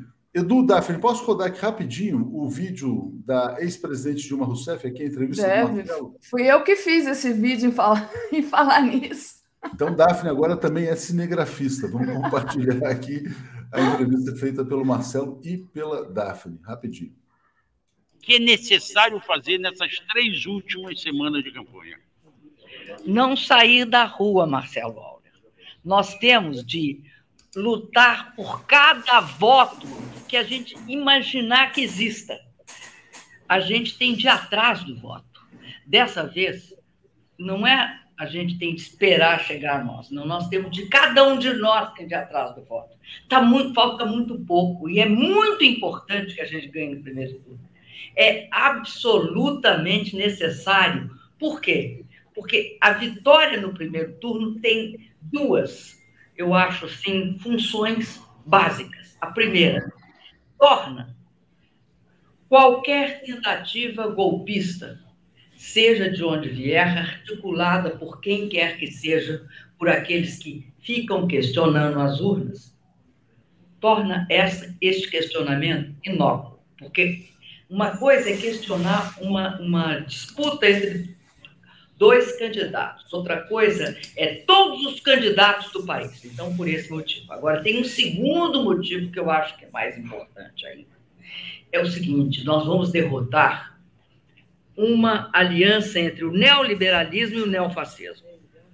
Derrotar uma aliança entre o neoliberalismo e o neofascismo exigirá de nós, cada vez mais, a construção de uma grande força essa construção começa agora, ganhando no primeiro turno. Por quê? Porque vamos lembrar bem, né, Marcelo? Não foi propriamente o Bolsonaro que fez meu impeachment e prendeu o Lula. Não foi o Bolsonaro. Foram forças que existem e que estão vivas nesse país. Então, nós vamos ter de lidar com o seguinte fato. A gente dizia, ditadura nunca mais. Agora é golpe neoliberal nunca mais. Então, esse processo começa com a gente construindo uma vitória sólida, uma vitória robusta, que é essa do primeiro turno. Agora, eu quero te dizer uma coisa. Eu assisti e vivenciei quatro eleições presidenciais do PT. As duas do Lula e as minhas duas. Nós nunca ganhamos no primeiro turno. Só estou contando isso por conta de, da terceira questão. Vai que nós não ganhemos no primeiro turno. Isso é possível. Todas as vezes a gente achava que ia ganhar no primeiro turno. A gente, inclusive, ganhou a eleição no primeiro turno. Só não ganhou para encerrar o processo eleitoral. Então, eu quero dizer o seguinte: não ganhar no primeiro turno também não implica uma derrota. Não é igual a uma derrota. Por quê? Porque nós ganhamos no segundo turno. Nós sempre ganhamos no segundo turno. O que eu estou dizendo é que essa é uma, uma eleição muito específica, muito diferente das outras. Então, quanto mais rápido nós ganharmos, melhor. Agora, a gente é resistente. Perdeu, a gente dá a volta por cima e ganha no segundo. Muito bom esse vídeo, né? Porque na verdade não tem pânico também com o segundo turno, mas é óbvio que ganhar no primeiro é muito importante para afugentar o golpismo. Gente, só lendo aqui os comentários finais. É, Márcio Matos, já denunciei três vezes spam e continua a acontecer. Roberta Graff, Dilma linda, bom dia. Lula lá, Jorge Viana aqui no Acre. É, Lia, favor recortar Marcelo Dilma, já foi recortado, está no cortes, né? É, Renato perguntando se mudou, o Giro mudou, já mudou faz tempo. Quem apresenta o Giro das 11 hoje é Daiane e Gustavo Conde. Né? Tem sido um sucesso total. É, Daphne, vou deixar você, Edu, obrigado a vocês. Um abraço, Léo. Parabenizar por esse encontro com a Dilma, fantástico. Valeu, gente. Um abraço. Valeu, Léo. Foi muito bom o encontro com a Dilma. Só antes de trazer aqui a nossa pauta, Edu, é, dizer que a Dilma ontem estava especialmente é, iluminada. A militância aplaudiu a Dilma de pé várias vezes no auditório. Então foi muito bonito. Isso foi é, o contexto foi a Dilma veio ao Rio para uma plenária com o candidato a deputado federal pelo PT, o Adidamus, foi ele que trouxe a Dilma, né? E teve falas lá empolgadíssimas também do Freixo, falas fortíssimas do Freixo, do André Siciliano, que é o candidato ao Senado, e, obviamente, da Dilma também. Essa foi uma entrevista que ela fez para gente, né? Para mim e para o Marcelo, e foi ali na num ambiente fechado, antes dela ir para plenária, né? Depois a gente, ela foi lá para o auditório. Mas foi muito emocionante depois também desse evento ver a militância tomando o amarelinho, que é um lugar, é, enfim, tradicional da esquerda carioca, né? Foi, foi muito bonito. Até francês tinha lá no amarelinho ontem, fazendo campanha para o Lula. Teve uma francesa que veio falar para mim que o Lula tinha que ser eleito presidente do mundo. Eu achei muito emblemático também, sabe, Edu? Ah, o pessoal aqui está muito animado. Enfim, dito isso, Edu, queria trazer para você comentar. Ponto, começando um outro assunto. Comentar o. Bom, aquela confusão né, do deputado Douglas Garcia, que seguiu o exemplo do Bolsonaro e hostilizou ontem a Vera Magalhães. Esse, o vídeo o Léo já passou aqui algumas vezes, mas é assim impressionante, né? Como eles falam grosso com as mulheres. Então, como é que você viu essa, esse vídeo e essa atitude? Olha, Daphne, é, veja bem, é, eu, eu acho que a gente tem que entender que a Vera Magalhães, ela deixa de ser a Vera Magalhães num contexto desse, e ela passa a ser uma representante da imprensa. Quando eu uh, fui uh, preso, basicamente, pelo Sérgio Moro, teve muito jornalista de direita, Reinaldo Azevedo, naquele tempo, estava na direita, o Ricardo Noblar estava na direita, teve vários jornalistas da direita que falaram: olha, eu não, não, concordo muito com o Eduardo Guimarães, mas o que fizeram com ele não pode fazer. Não é? E a mesma coisa eu digo: a Vera Magalhães, ela, ela inclusive, com certeza votou no Bolsonaro. É, não é? Ela ajudou a levar as coisas a esse, a esse ponto em que estão.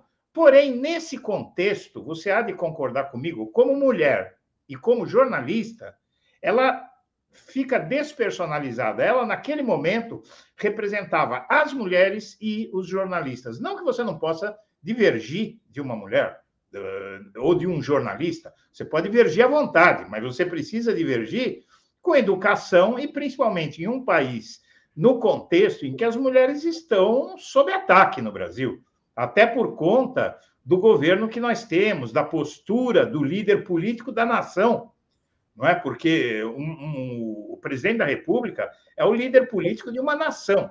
Então não importa se ela é de direita, de esquerda, de centro, de cima ou de baixo, é uma mulher e é jornalista e a gente tem que repudiar com veemência o que esse sujeito fez. Na verdade, ele vem abusando é, do direito é, de, de agir, de fazer política e adotando sempre atitudes, esse Douglas Garcia, asquerosas. Tá certo? Então, não, não sei se é Vera, se é Joaquina, se é Maria. É, eu sei que um, a imprensa e as mulheres foram atacadas por esse sujeito. E isso precisa ter um fim no Brasil.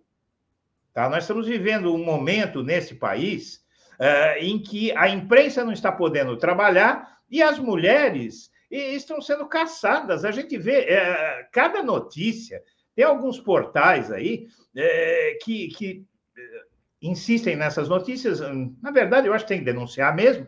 Ah, o, o, nível de violência contra as mulheres brasileiras, a, a forma como eu, eu vi faz alguns meses aí, um sujeito dá um soco de mão fechada na namorada, que até um lutador de boxe ia a nocaute com um soco daquele.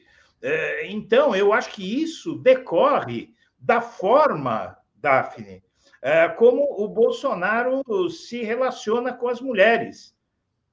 Sabe? Da forma como ele trata as mulheres. Né? Totalmente. Né? É isso.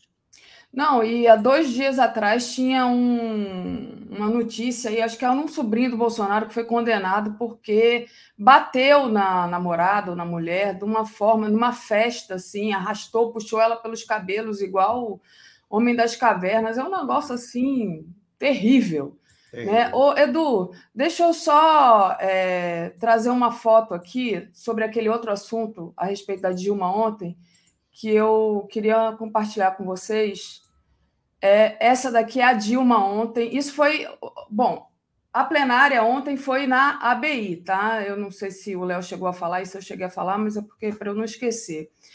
E antes dessa plenária, ela foi recebida pela diretoria da ABI, recebeu essa medalha aí da foto, que é a medalha do centenário do Barbosa Lima Sobrinho. Então, essa foto também é minha, mal enquadrada ali, que eu estava do outro lado da mesa. Mas olha aqui, ó. Então, tá aí a Dilma recebendo a, a medalha da mão do Otávio Costa. Então, só para eu não esquecer e a gente trazer mais um outro assunto sem eu ter comentado, porque eu acabei não, não colocando a foto aqui que eu gostaria de, de ter falado. E queria agradecer ao Romel Pinheiros. A Vera apoiou o golpe e agora quer evitar outro? Pergunta o Romel. A Leila Matos diz: no início a Quest parecia uma pesquisa bastante séria. De repente virou a chave, trouxe dados e números que não fecham e continua assim, parecendo querendo forçar uma vantagem do Bolsonaro. Não confio, diz a Leila Matos. É, e aí, é, bom, tem aqui também uma outra mensagem da Marisa Borges. Vanessa Negrini, a candidata pelo Distrito Federal, estava em campanha quando foi ameaçada. Vanessa Negrini, não sei se é a Vanessa é o bicho, mas teve uma candidata do PT que foi ameaçada. É... Vamos lá.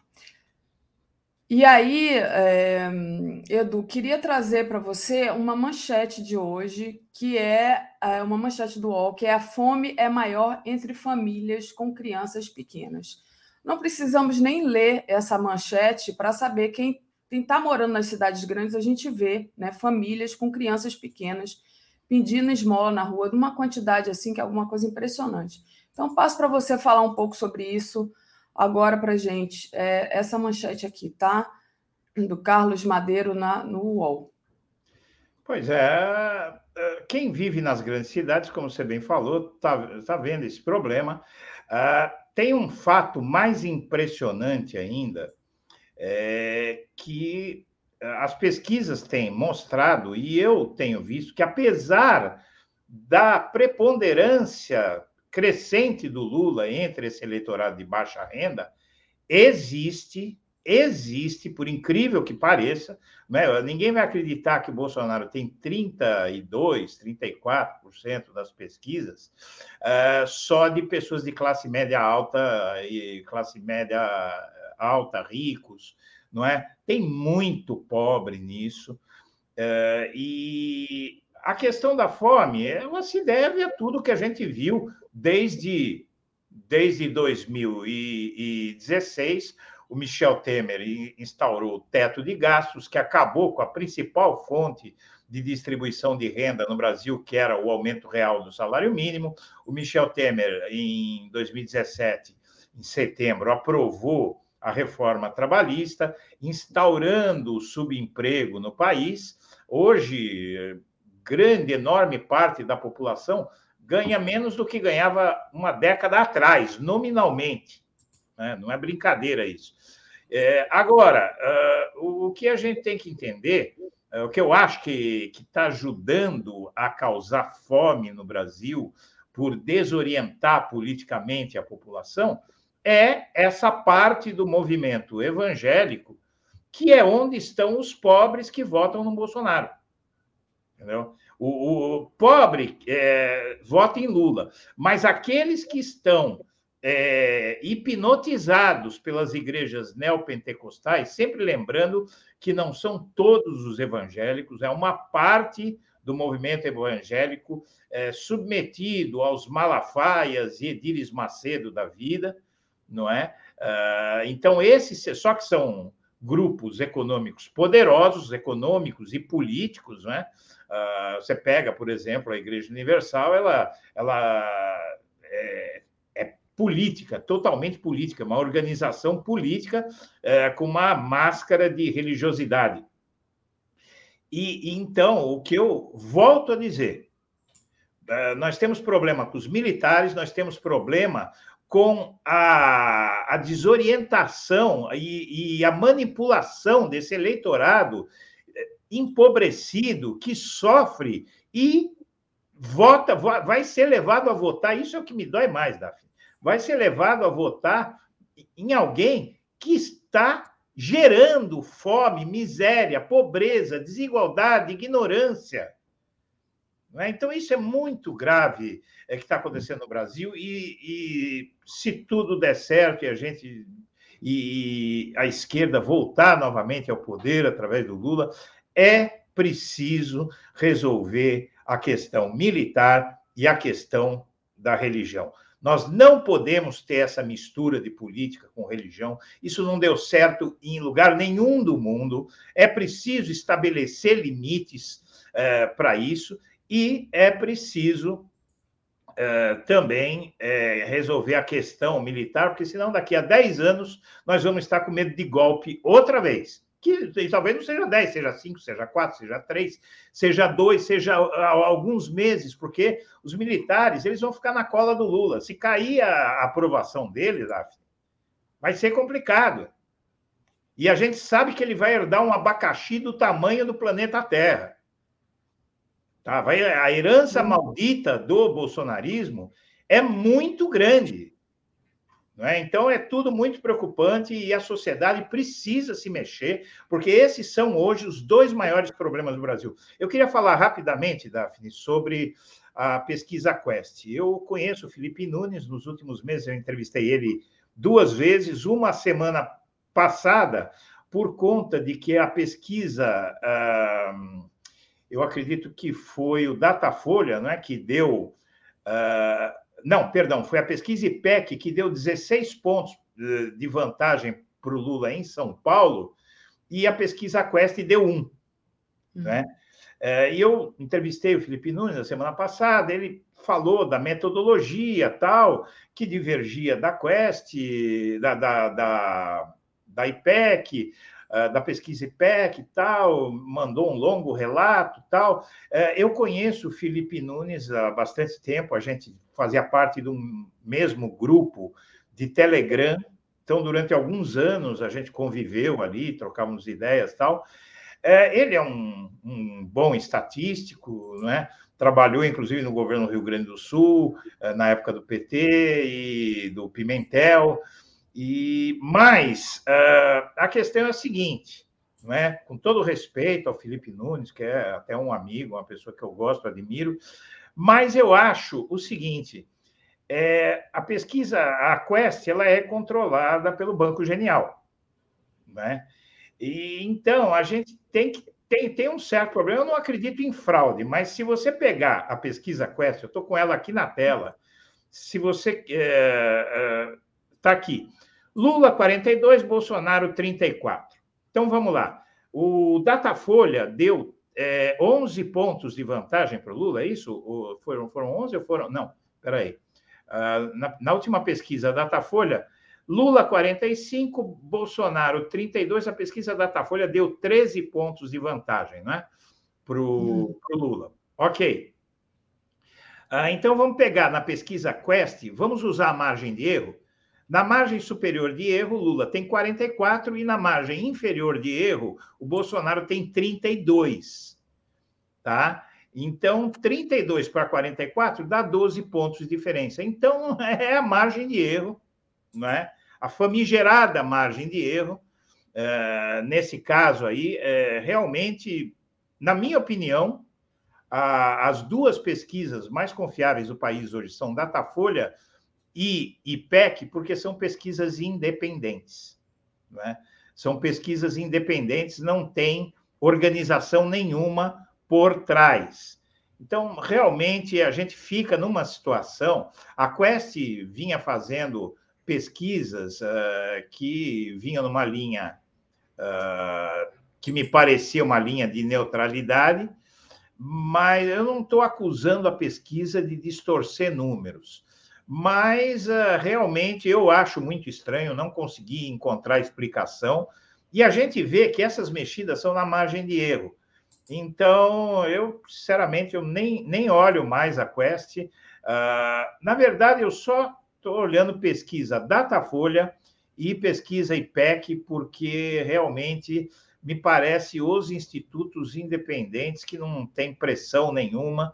Uh, e toda essa. Uh, veja, o Ministério Público, para você ter uma ideia, eu não sei se o 247 tem dado essa informação, uh, deve ter dado, com certeza.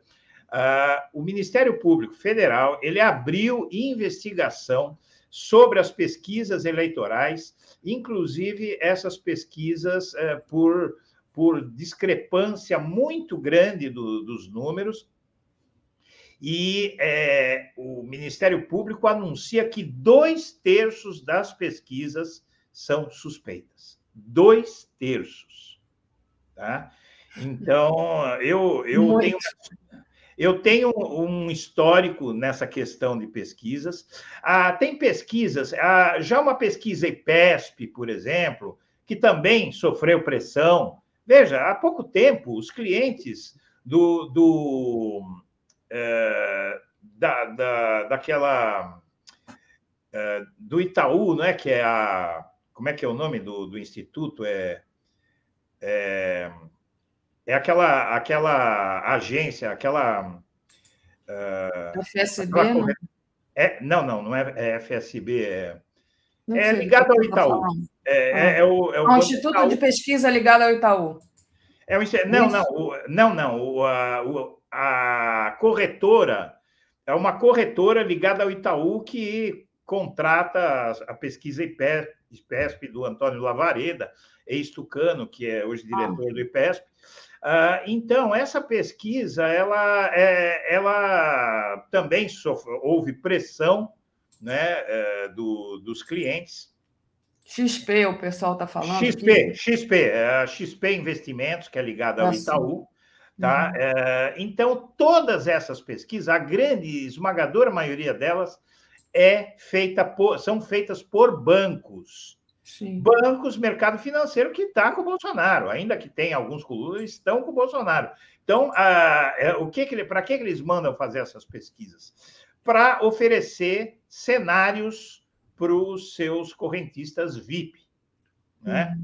Então, aí, eh, sinceramente, eu acho que hum, a- na situação que está hoje, com Bolsonaro pressionando, com dinheiro, com tudo, não dá mais para acreditar em pesquisas que venham de grupos de interesse.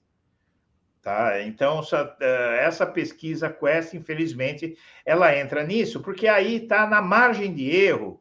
É, na margem de erro é, é muito complicada essa coisa, tá? É só você mexer na margem de erro que ela fica igual ao Datafolha, por exemplo.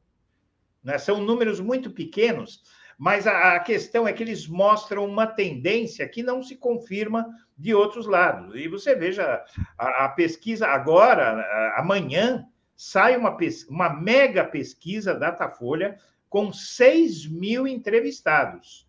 6 mil entrevistados. É uma bomba.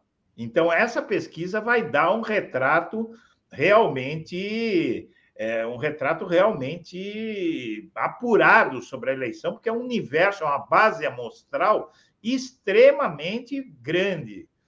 Ah, aí, aí não adianta. Tem, tem alguém é, falando para tomar cuidado com a pesquisa e, e PEC, mas aí. É, gente, Então, daqui a pouco a gente não está. Se qualquer número que a pesquisa trouxer eh, for gerar, são, são números absurdos que não dá para acreditar.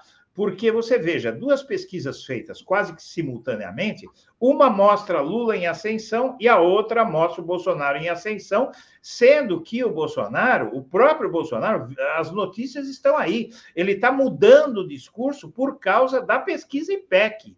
O que deixou o Bolsonaro amuadinho, emburradinho, dizendo que vai para casa, vai se retirar da política, tal, foi a pesquisa IPEC, porque ela é uma pesquisa muito. eh, Na verdade, é a pesquisa mais tradicional do Brasil, porque o Ibope começou nos anos 1940. E o Carlos Augusto Montenegro, que era o ex-diretor, que era o ex-presidente do, do Ibope, eh, que é insuspeito de ser petista, quem conhece a trajetória dele, como, como eu conheço, ele diz basicamente o seguinte: que a eleição está dada, que é só falta botar o voto na urna. E ele acha que o Lula está eleito. E eu acho também, sinceramente, eu continuo insistindo, eu não me preocupo com o fato de o Lula uh, não vencer a eleição. Eu me preocupo com o fato de ele vencer e levar, porque essa concordância, essa, essa postura que os militares estão adotando, para mim, é fake. Tá? Eles têm muito a perder, muito a perder. Milhares e milhares e milhares de militares que ganhavam 30 mil, ganhando 300 mil, milhares, nós estamos falando.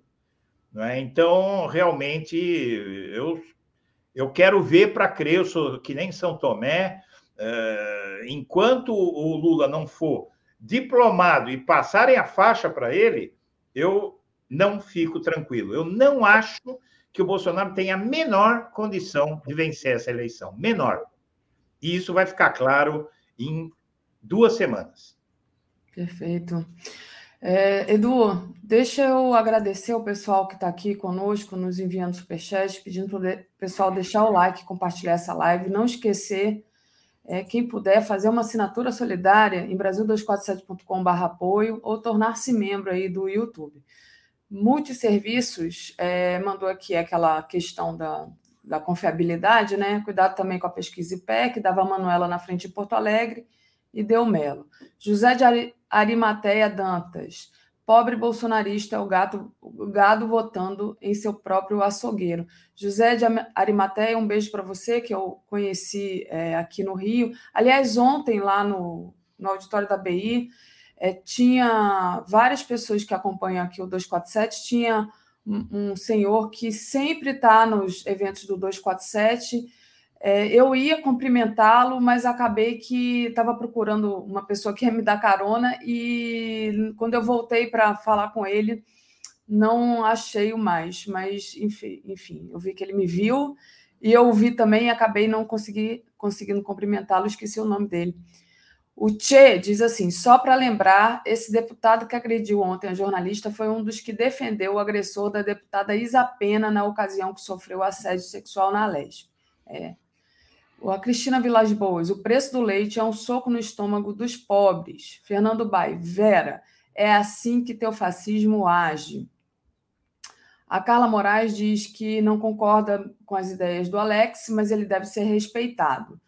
O, que o Léo e o Paulo devem lidar é, melhor com ele, enfim, aqui é o assunto da outra parte da, do Bom Dia, mas agradeço demais aqui a contribuição. Pedro Gustavo, Edu, você não tem receio de Jair na ONU subir nas pesquisas? Não, não eu, eu, na verdade. Eu, eu respondi por você, mas. Eu, eu, vou, essa eu vou responder. Uh, quem se lembra do Bolsonaro na COP20 lá? Uh, o, o, Bolsonaro uh, vai ficar isolado. A campanha dele está com muito medo, porque ele não conhece ninguém. ele é muito repudiado. na ONU, ele vai, ele vai ficar isolado, vai subir no, no palanque lá, vai falar um monte de besteira, vai fazer a gente passar vergonha, mas todo mundo já sabe quem é o Bolsonaro. Bolsonaro agora, no, eh, nas exéquias da rainha, tá? Eh, eu acredito que o Bolsonaro vai aparecer mal na foto, tá? porque eh, onde o Bolsonaro é completamente rejeitado é entre a comunidade internacional, uh, os, os, estados, uh, os países mais desenvolvidos, uh, não tem um que tenha boa relação com o Brasil, nenhum. A exceção da Rússia, né? que não, não sei até que ponto se enquadra nesse contexto. então, eu, eu, sinceramente, eu não vejo o, o Bolsonaro ganhando nada em relação a isso. tá, é, na verdade, as pessoas querem comer. Tá? Elas não querem ver o sujeito lá uh, desfilando, tal, aquele que nos governa, que está permitindo esse nível de fome no Brasil. Eu não vejo nada disso. Uh, o que está me preocupando realmente é essa questão dos militares, porque continua tudo igual, as escaramuças continuam. E o hum. Bolsonaro, uh, a questão é a seguinte: ele reiterou ontem é, que só vai, só vai passar a faixa se as eleições forem limpas.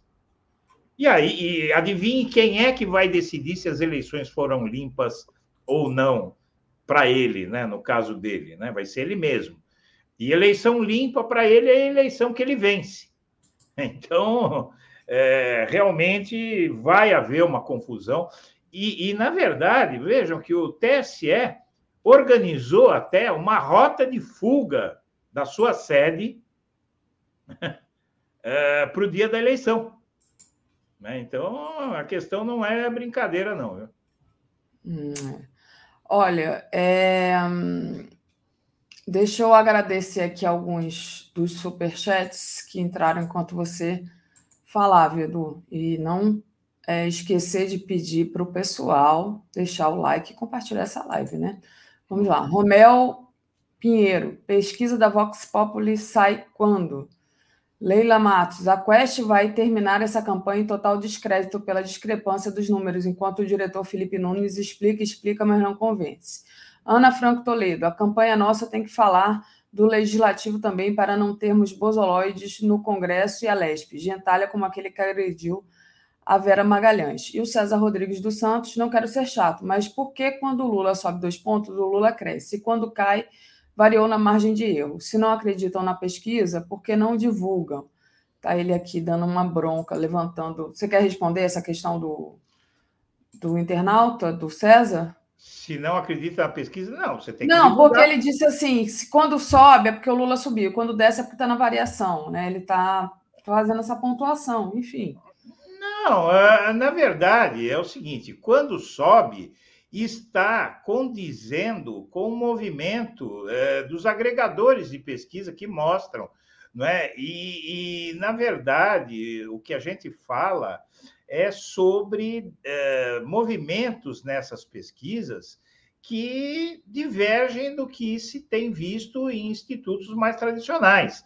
Uh, o, no, no, caso do Datafolha, o Lula caiu na última pesquisa, né, de 15 para 13 pontos, e mesmo assim eu, eu, por exemplo, não disse nada. Eu acho que ninguém disse nada. No IPEC houve queda do Lula, sim, não é? E ninguém disse nada, porque confiam nas pesquisas. Não é verdade isso. É, não é esse, isso eu chamo de isentismo. Esse isentismo é, domina uma parte da esquerda e, e, é um discurso que não, não leva a lugar nenhum, porque, é, na verdade, o que a gente faz é analisar não só o que está sendo dito, mas quem está dizendo. Porque na política é isso. Você não pode tomar as palavras, dados, seja lá o que for, pelo valor de face. Você tem que ver o que é que tem atrás daquele que diz, né? Muito bom. É, Edu, deixa eu trazer aqui uma, uma, um outro assunto. Na verdade, é o mesmo assunto, né? Falando ainda de pesquisa, mas falando já dessa questão do, do Bolsonaro, do desespero do Bolsonaro, digamos assim, né? Vamos lá. Uhum. Deixa eu compartilhar aqui. Tem um blog do Noblar onde ele diz que o Bolsonaro procura um fato novo, capaz de consumar sua reeleição. Inclusive, aí o Noblar diz assim, gente, eu estou rindo porque teve a, a, capa do sensacionalismo, sensacionalista sobre isso. Ele diz: quem sabe a Rainha Elizabeth não ressuscita com a chegada dele a Londres, ou ele é aplaudido de pé na Assembleia Geral da ONU. É isso, né? Porque foi a manchete do sensacionalista dizendo: a rainha já se arrependeu de ter morrido porque o Bolsonaro vai lá. Eu dei um título, eu dei um título para essa postura do Bolsonaro. É, é, é, o título de um filme, né? É, a Espera de um Milagre. pois é. Ah, Daphne, eu vou te mandar aqui, é, vou te mandar, não, vou comentar com você, porque eu fechei o WhatsApp, mas eu quero comentar com você a respeito de pesquisa rapidamente o seguinte. Uh, matéria do jornal Globo de agora a pouco, naquela coluna Pulso. Pesquisa Datafolha diz que Lula atrai mais votos que Bolsonaro entre indecisos de baixa renda. Em grupo-chave do eleitorado, petista cresce mais que o candidato à reeleição na comparação entre pesquisas espontânea e estimulada. A maioria dos eleitores de baixa renda declara a intenção de votar no Lula no primeiro turno. Dados da Datafolha mostram que o petista pode atrair ainda mais votos desse segmento se o grupo dos indecisos brandos for considerado. O que são os. Essa saiu agora há pouquinho. O que são os indecisos brandos? Os indecisos brandos é aquele, porque o, o entrevistador ele chega, ele apresenta, ele pergunta para o sujeito sem mostrar nada para ele, em quem ele vai votar, ele não sabe. Aí ele mostra uma lista de candidatos, o cara escolhe o Lula. Esse é o indeciso brando, é aquele indeciso que ele está indeciso, mas ele tem na cabeça dele uma preferência. E, nesse, e essa pesquisa Datafolha, essa matéria mostra, eu poderia ler, mas eu, eu acho que vai ficar muito demorado ela mostra que teve gente, inclusive, que não sabia que o Lula era candidato, que mudou de voto, que é algo que eu venho dizendo no meu canal. Quem tiver aí que, que me assiste, uh, sabe há quanto tempo eu venho dizendo que eu já vi várias pessoas que não sabiam que o Lula ia ser candidato. Tá? Eu já conheci várias, eu sempre faço essa pergunta, porque no Brasil, você sabe que tem gente hoje no Brasil que não sabe quem governa o país né, que não sabe quem é o governador de São Paulo, não sabe quem votou, tal. Então, uh, eu acredito que quanto mais próximo da eleição chegar, uh, eu acredito que o Lula ainda tem um potencial de voto e o voto útil está começando. Tá? O, o voto útil está começando e aí a gente talvez entre no Ciro Gomes, né? Não sei. Sim, exatamente. Falando em voto útil, né, Edu? Uhum. É, a gente está vendo que é, o Bolsonaro não tem mais fato novo, a não ser que a rainha ressuscite, quando o Bolsonaro passar pelo, pelo caixão, mas o Bolsonaro não tem mais como, como crescer, e agora a gente tem que resolver logo isso no primeiro turno, né? Então, tem uma notícia em que o PDT está é, tá estudando ficar neutro entre Lula e Bolsonaro, que é um absurdo. Ontem, inclusive, lá na BI, estava uma figura histórica do trabalhismo, que foi o Vivaldo Barbosa. Eu ficava olhando para o Vivaldo, imaginando o, o, o, Brizola, né? como é que deve estar tá se sentindo agora nessa questão. E você escreveu uma, uma matéria sobre o encontro do, do Lula com a Marina, que assim, a Marina, que tinha ali uma, uma diferença com, com o Lula, com a diferença com o PT, já não está mais neutra, já aderiu, né? E o PDT, é, digamos assim, ainda está estudando se vai ficar neutro, e o, porque o, o Ciro continua atacando ferozmente. Então tá aí o seu artigo. Aula de Marina Ciro. Aprenda com Marina Silva, Ciro Gomes. Ególatras como você nunca chegam a lugar algum. Então, fala um pouco para a gente sobre essa questão agora de que não está mais na hora de brincar, né, Edu? A questão é o seguinte, o Daphne. O, o, PDT vai se arrebentar inteirinho. Os deputados, a bancada inteira do PDT no Congresso, não quer nem ouvir falar de Ciro Gomes. Está todo mundo querendo apoiar o Lula, principalmente no Nordeste. Você acha que algum candidato que hoje chegar no Nordeste, onde tem lugar onde o Lula tem 90% de aprovação, Bolsonaro 20%? Não é? Então, eh, no Nordeste é praticamente um suicídio político. Tem até bolsonarista, candidatos bolsonaristas estão escondendo o Bolsonaro no Nordeste, não é? Uh, e agora você tem aí a Marina Silva. Então o PDT está se suicidando. O Ciro vai suicidar o PDT. O Ciro e o Carlos Lupe, tá? Vai sair nanico dessa eleição. Mas a postura da Marina Silva é um momento bonito da política. Porque a Marina Silva, ela teve em 2010 19% dos votos válidos. Em 2014 ela teve 21% dos votos válidos e em 2018 o, o Bolsonaro atraiu todo o antipetismo para si. Então ele desidratou o Alckmin, desidratou a Marina. O Alckmin ficou com quatro, a Marina ficou com um.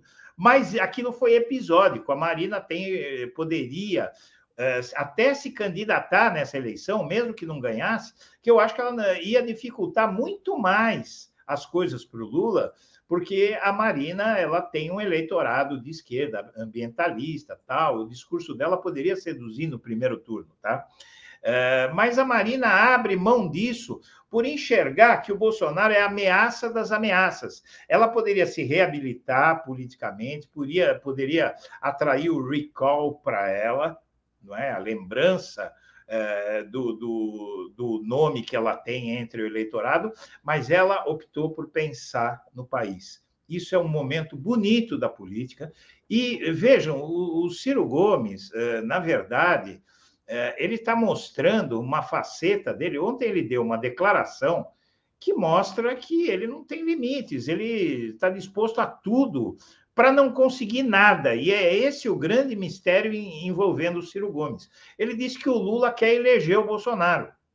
Né? Então, alguém num nível desse, eh, que o Lula, mantendo a candidatura, ele mantém a candidatura dele para viabilizar a vitória para o Bolsonaro.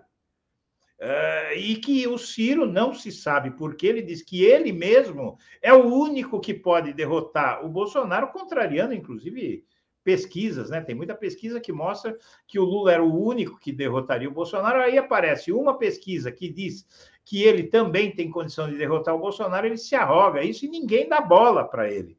Então, agora, o, a questão do Ciro Gomes, é, sinceramente, Daphne, me parece até suspeita. Tá? Inclusive essas dobradinhas, o próprio partido né, do Ciro, você teve fundador do PDT dizendo que essa postura do Ciro em relação ao Lula não é do partido, é só do Ciro.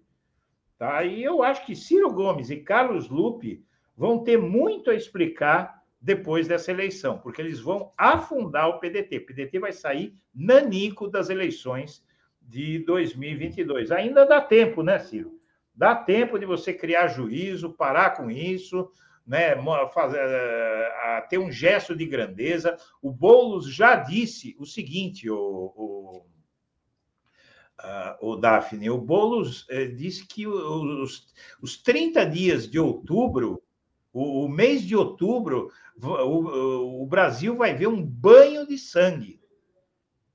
Tá? Porque continua a violência, continua as mortes, continua, uh, continua continuam as mortes, continua tudo piorando, se agravando cada vez mais, tá? É, e é o que a Dilma falou: o primeiro turno ele eliminaria, inclusive, o golpismo. Né? Mas, o, Bolsonaro, mas o, o Ciro Gomes não quer saber do Brasil, ele está se lixando para o Brasil. E a relação dele com Bolsonaro me parece suspeita, sinceramente. É, o Edu, enquanto você falava aqui, eu coloquei a matéria é, que está aqui no Globo, vou colocar de novo, que é essa daqui, hum. falando do, do posicionamento do PDT, né? Cadê? Sim. Tá aqui, ó. Com o Ciro estagnado e, elevar, e elevando o tom contra Lula, PDT já avalia neutralidade em eventual segundo turno. É. Então, tá aí, né? Então, é, Você é, falou muito bem. A, sobre...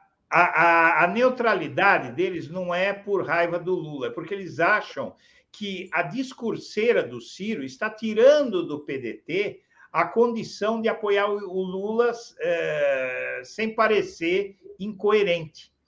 Entende? Então, é. essa é uma estratégia do, do, do Ciro, é queimar as pontes para um retorno é, do seu partido.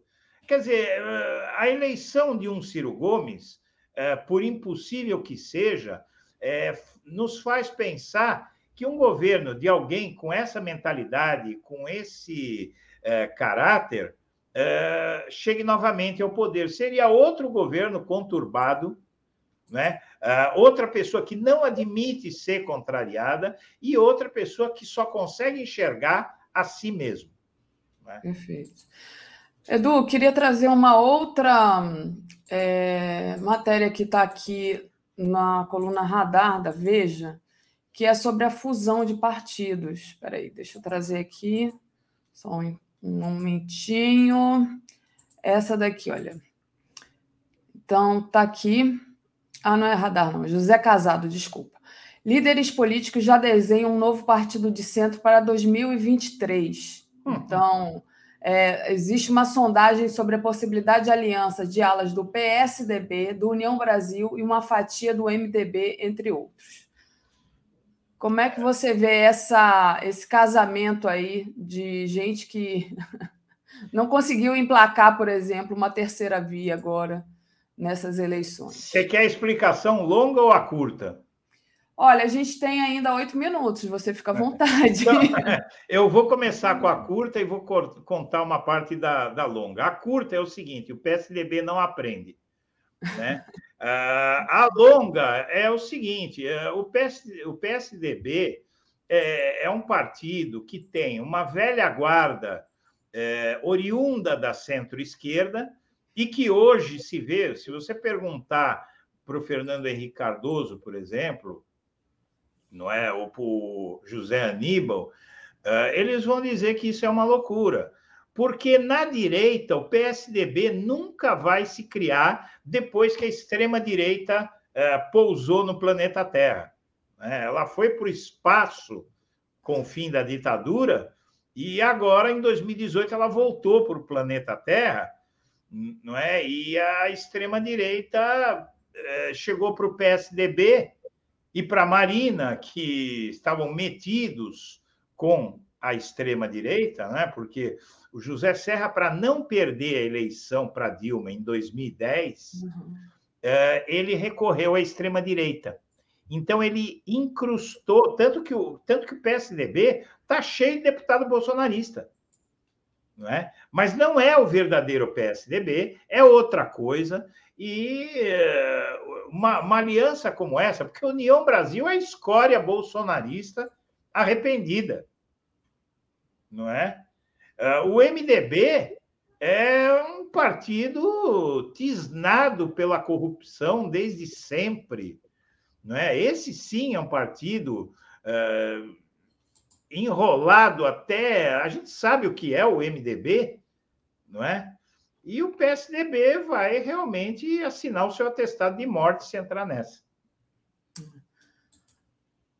Exatamente. Ô, Edu, deixa eu agradecer aqui os nossos internautas. Tem muito, tem muita gente mandando superchat aqui. Aí já passo para você se quiser responder, comentar uhum. e fazer uma fala final. Geraldo Matos, Daphne Edu, bom dia. O fato novo, Bozo foi condenado pelo Tribunal Permanente dos Povos, TPP, e pode ser preso em Londres. Isso pode ser a nova facada. É, esse comentário aqui do Geraldo é interessante. Outro, teve um outro comentário aqui de uma pessoa no chat comum, que eu não me lembro o nome, que disse: pode ser que ele seja questionado sobre a morte do Dom Phillips, né, lá em Londres é, Rita, de, é, que, é alguma coisa que pode acontecer, mas isso aqui, é, não sei se ele é, pode ser preso por essa ah. acho que não. A Rita de Cássia Conceição, o Bozo vai ser enterrado junto com a rainha. Diga, Edu. Não, a rainha não merece, né? Vamos ter consideração não. pela. Não, rainha. ela até merece, ela até merece, porque ela também não, é, não foi boazinha, não, né? Mas. É, eu não sei essa história. Até onde eu sei, ela é herdeira não é de família, de uma família que cometeu atrocidades e tal, mas uh, eu, ela porque, também. Né, ela, ela também, também, ela cometeu atrocidades, ela foi, hum. ela fez o papel de rainha da Inglaterra, né? Mas enfim. Ela não manda nada, né? Não, não sei. É, mas na, na, na verdade, é, Bolsonaro é impossível isso. Ele é um chefe de Estado, né? tem imunidade total.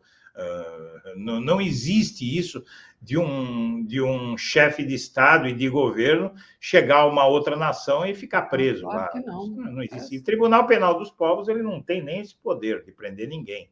Não é, é uma é. condenação pro forma. Né? Uh, mas o, o, Bolsonaro ele vai chegar lá uh, no momento, em, de, né, inclusive no país do Dom Phillips, né? Dom Phillips, né? Uh, é. da, do lado da Amazônia, né? Uhum. Uh, ele vai chegar a uma região que quer vê-lo pelas costas. E entre chefes de Estado, que está lá, estará lá o Macron, não é? por exemplo, o, o alemão lá, como é que é o nome dele? É o... o... Ai, meu Deus. Começa com S, né? É, amigo do Lula, né? Schultz. É. Né? Schultz. É, é. o Olaf Schultz. É, na verdade, é, ali, sinceramente, é, o Bolsonaro vai estar como um estranho no ninho, né? A gente já viu do isolamento dele na COP20, ele ficou lá falando bobagem com, com o Erdogan, não é? cumprimentava até. Ficou, teve uma hora que ele ficou de papo com os garçons, porque ninguém falava com ele. Então, deixa ele fazer o que ele quiser. O Bolsonaro, sinceramente, é... na hora que as pessoas forem refletir, porque, é... na verdade, o, o Daphne, tem, muito, tem um voto oculto para o Lula. Tá? Tem um voto oculto. Por quê? É... aquele caso da marmita, da, daquele é... sem vergonha que fez aquilo, aquele a, a, dito empresário né, que ameaçou tirar a marmita que ele distribuía, aquilo ali mostra uh, bem uh, que ser petista, nas empresas, por exemplo, né, em grupos sociais, tem muita gente que quer, eu, inclusive, conheço, muita gente que vai votar no Lula, mas não fala entendeu? E prefere. Eu conheço gente que, que, que prefere nem não responder nem pesquisa porque com, com o patronato dá problema. E tem uma coisa que eu vou dizer para você, eu vou fazer, falar isso aqui no 247. É, na minha opinião, aquele cara das marmitas ali, é, porque ele tentou dizer, ah, eu, isso não vai interromper o meu trabalho, o meu ato ignominioso não vai interromper o meu trabalho. Esse trabalho ele está tentando comprar votos. E Exato. tem mais, e tem mais. Para mim, ele está longe de ser o único. Então, olho, viu, campanha, campanhas, e principalmente campanha do Lula, olho nisso, que para mim, aquilo é a prova de que o bolsonarismo está comprando votos. Comprando votos de gente faminta, com comida. É, tomara que exista mesmo um inferno para esses caras arderem lá por toda a eternidade. Edu, Pedro Gustavo enviou aqui um superchat dizendo: Edu, tenho medo do Bozo uma semana em São Paulo fazendo motociata e isso seduzir eleitores. Ele está focando no Sudeste e isso me preocupa. Então, o Pedro Gustavo está preocupadíssimo aqui do, do Só se ele Bolsonaro. distribuir lanche na motociata para os famintos. É, que- Só se ele for Exatamente. distribuir cheeseburger, né? Ah, sonho de valsa, entendeu? Ah, é, o que, que, o que, que a motociata ah, faz é tão, é tão sedutora assim? Para mim, é um bando de, de homens velhos, gordos, brancos e ricos, não é? Se exibindo. Não tem identificação nenhuma da população com aquilo. E a gente, quem tem um mínimo de cérebro, sabe que aquilo ali é, é um evento elitista. Né? Um É. evento elitista. É uma...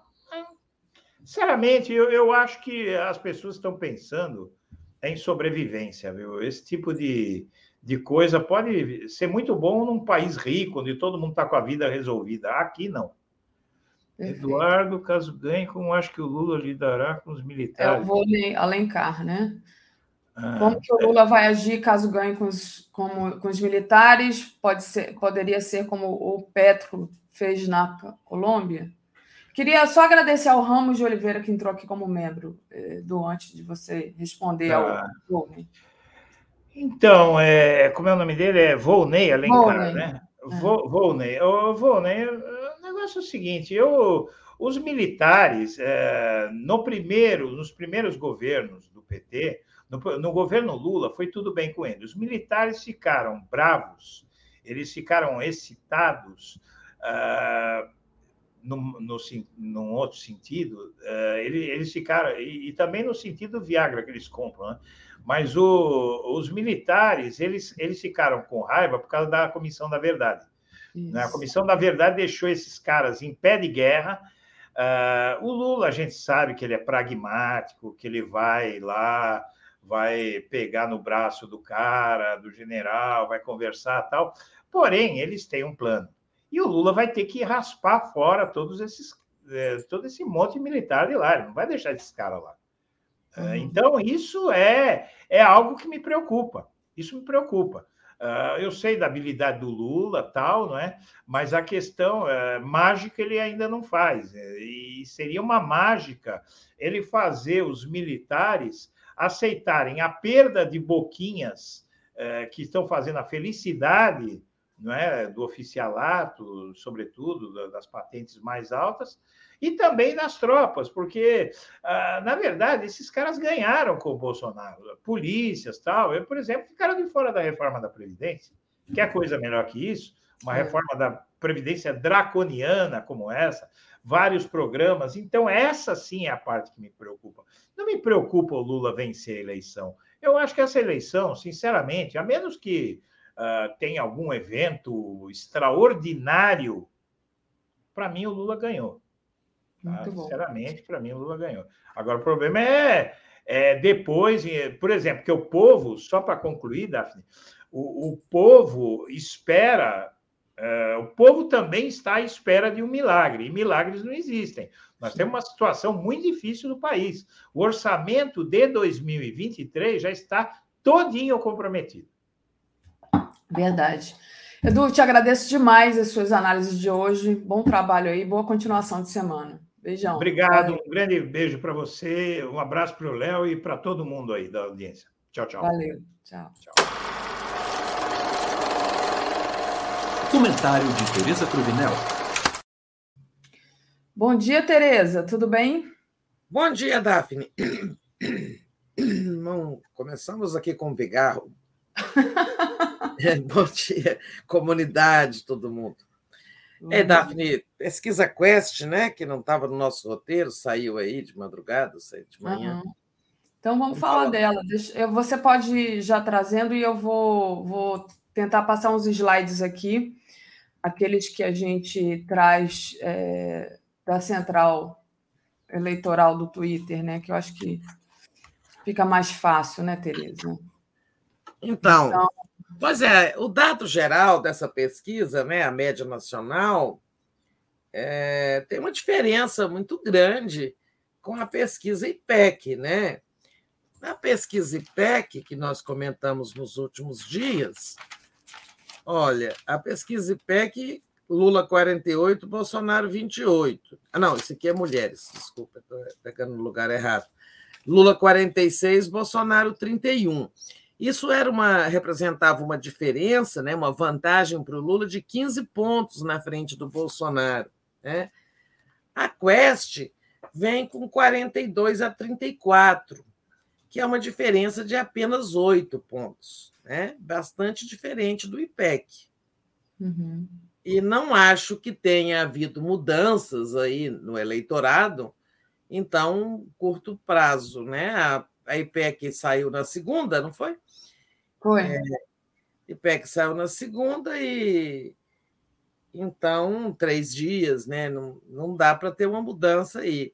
Em algum lugar tem alguma coisa errada. Né? A diferença não pode cair de 15 para 8 assim. Claro que tem diferenças metodológicas, nós sabemos que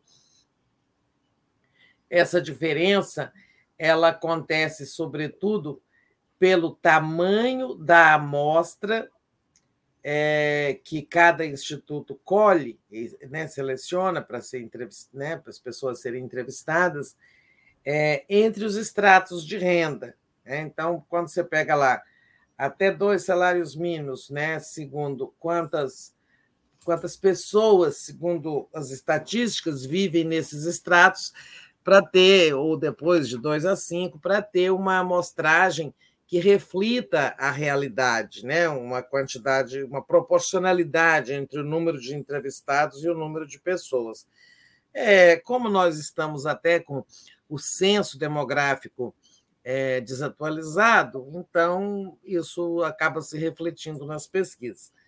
O que eu diria principalmente então sobre Quest é isso, tem essa diferença importante aí na vantagem do Lula.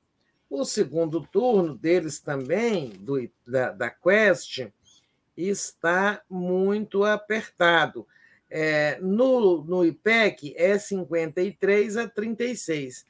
É claro, né, gente, que eu sei, todos nós sabemos que a gente não pode comparar dados de uma pesquisa. Nós não estamos comparando, nós estamos confrontando né, dados de uma pesquisa com outra. Então, se no segundo turno é, Lula tem 53 e Bolsonaro 36, essa diferença é de 14, 17 pontos percentuais, né? Não, não é simulação de segundo turno Lula e Bolsonaro no IPEC. E no segundo turno da Quest é 48 a 40, né? Oito pontos. Então, também é uma diferença bastante significativa. É, é uma, uma contradição aí bastante significativa. Se a gente.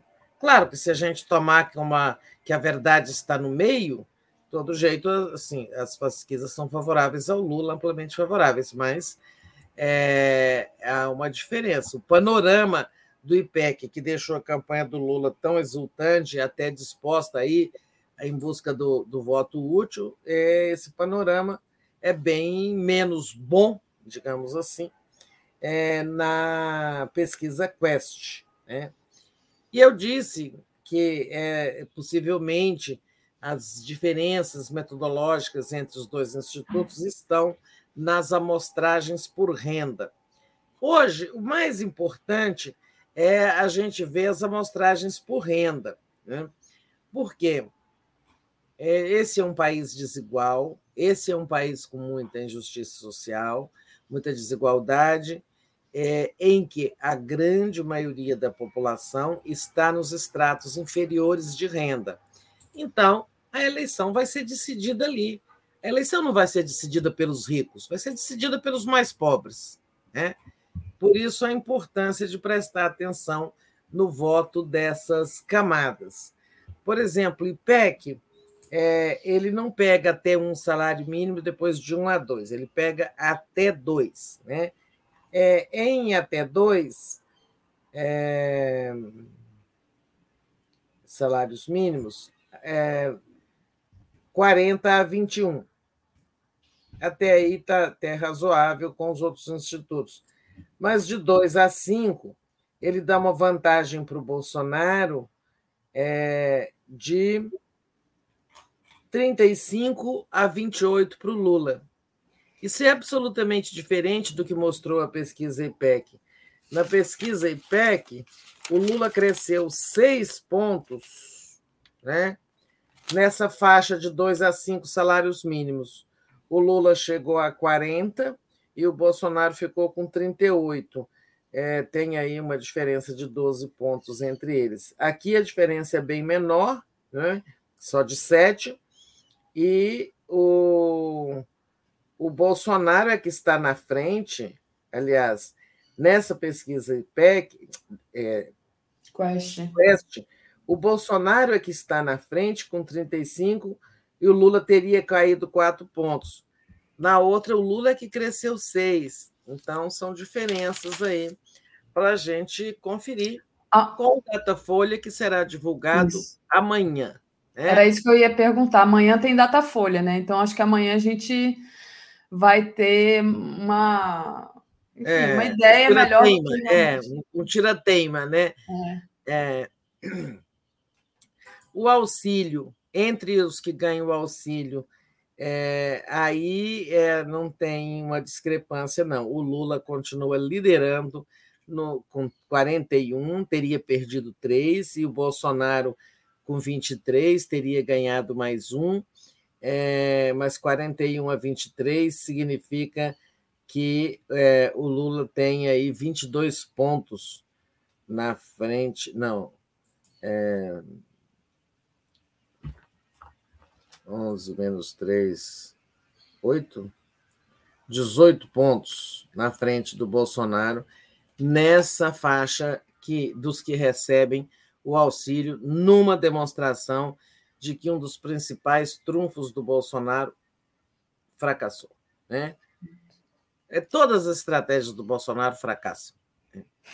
É, tudo que ele calcula dá errado. Né? Calcula esse auxílio dá errado, calcula o 7 de setembro dá errado. Agora calcula é, os ataques violentos ao Lula dá errado. Agora ele tá, calcula uma viagem a, a Londres para os funerais da rainha e uma Nova York para a Assembleia Geral da ONU, que podem dar errado. Né? Mas parece que ele não ouve né, os marqueteiros dele, ele vai, vai, vai, vai. Tereza, o Pedro Gustavo diz: Lula cair no IPEC Datafolha, aí sim preocupa demais. É. O Pedro Gustavo. É, é assim, fazendo aqui uma chutometria. Chutometria não, mas é, especulação. É, é, possível que o, o, Lula, é, que o Datafolha é, traga o Lula bem melhor do que aqui no Quest, talvez não tão bem quanto na. na não, falei errado, né? É, né, nem, nem tão bom quanto no IPEC e também não tão negativo como está esse panorama da Quest. Uhum. Não gostei dessa pesquisa Quest. É, o Pedro Gustavo, que diz que se cair no IPEC Datafolha preocupa, ele disse: para não enlouquecer, eu só acompanho o IPEC e o Datafolha, para não enlouquecer. Não é, é. a questão de, de só acompanhar aquilo onde o Lula também não é, né? Mas é que é mais confiável em relação à amostragem, a, é. sei lá, a ser um. Não, se, se a gente não tivesse a obrigação de prestar atenção em todas as, as pesquisas, né? Nossa obrigação profissional, eu também me fixava num instituto só ou dois e ficava vendo a evolução por ali, né? Porque é realmente enlouquecedor. É. Né? Você tem pesquisas com resultados muito, muito díspares, né? Mas é isso. Vamos tirar uhum. tema amanhã no Datafolha. E agora o Datafolha resolveu divulgar a pesquisa mais tarde. É uhum. horrível para mim que entro no Boa Noite às 19 horas e não tem a pesquisa para comentar. É verdade, né, Teresa? Você entra um pouquinho antes da pesquisa Datafolha sair, então você é, só pode e, especular mesmo o que, que vai é, acontecer. É, e, a, e a Datafolha, é, como ela é contratada pela TV Globo, eles têm um acordo de revezamento. Em uma semana, a, Folha, a Folha tem a prioridade, a Folha, o UOL, tem a prioridade de divulgar antes. Né? Aí ela sai mais cedo. Mas quando é a vez da TV Globo, a TV Globo vai só anuncia no Jornal Nacional. É. Aí tem, aí já passou o meu comentário. Mas fica para o dia seguinte, eu aqui com a Daphne e a gente comenta junto. A gente faz mais longo, né? O Gabriel Blasco pergunta para você qual a pesquisa que historicamente mais acertou. Você sabe disso? Você lembra, assim, Tereza, de cabeça? O Vox Populi, que é o antigo, né? Tinha um, pelo que eu saiba, tinha um bom, um, um bom acerto, mas. É. Olha, é, é difícil falar assim o que mais acertou. Mas assim, o IPEC, que é o antigo IBOP, já acertou e já errou. Teve muitos acertos, mas teve erros também. É, então, mas assim, o IBOP, que é o IPEC, tem uma tradição, uma experiência muito grande em pesquisas no Brasil. É o mais antigo dos institutos. Então, assim, eu confio no IPEC, né? É, na, na sua metodologia, na sua experiência e tal. Né? A diretora atual, a Márcia Cavalari, já estava à frente dessa área de pesquisas eleitorais no IBOP há muitos anos, né? E, e, também toda uma equipe que trabalha com ela. Eu acho muito profissional o IPEC, o uhum. antigo IBOP, é, inclusive nas outras áreas. Quando eu dirigi a TV Brasil, tive muitas relações lá com eles, a gente contratou para fazer medição de audiência eles são muito profissionais, né? O Datafolha tem uma, é, é um instituto mais jovem, mas tem uma tradição de, de, de muitos acertos, mas também já errou, né? É, assim, são os dois institutos mais é, antigos. O Vox é. Licença, hein? Saúde. Saúde. Saúde. Repressão? Do espirro, é, deu para reprimir. Uhum. O, o, Vox Populi também tem uma tradição de muitos acertos, mas o, o Vox não está contratado nessa eleição por nenhum grande veículo. Né? Eu acho que Vox está fazendo pesquisas para a campanha do Lula, não tenho certeza. Mas então, como nenhum veículo contratou, nem nenhum banco, né? Porque agora surgiram muitas instituições novas e patrocinadas por instituições financeiras, porque alguém tem que pagar o custo da pesquisa. Né? Claro. Então, a gente tem aí de XP, Banco Pactual, as instituições fazendo marketing do seu nome ao associar-se a uma pesquisa. Depois divulga, a mídia publica e tem que falar pesquisa Pactual, FSB e daí por diante. Né? Uhum. Mas é isso, vamos em frente. Tá? Vamos em frente. Tereza, é, queria que você comentasse a matéria que está agora como manchete da nossa home, que é essa aqui do Bolsonaro. Bolsonaro agora condiciona entrega da, da faixa presidencial a eleições limpas e volta a mentir sobre o Lula. Né? Então, Bolsonaro também fez ataques gratuitos a Lula baseado em notícias falsas e distorcendo declarações do ex presidente. É, ele às vezes se faz de vítima, às vezes ele ataca, às vezes diz que vai passar a faixa e vai se recolher, depois diz que só vai passar a faixa se tiver eleição limpa. Qual é a do Bolsonaro, Tereza? Pois é. Desculpem. Cadê? Bolsonaro agora condiciona. Então, porque na madrugada aí, para amanhecer ontem, né?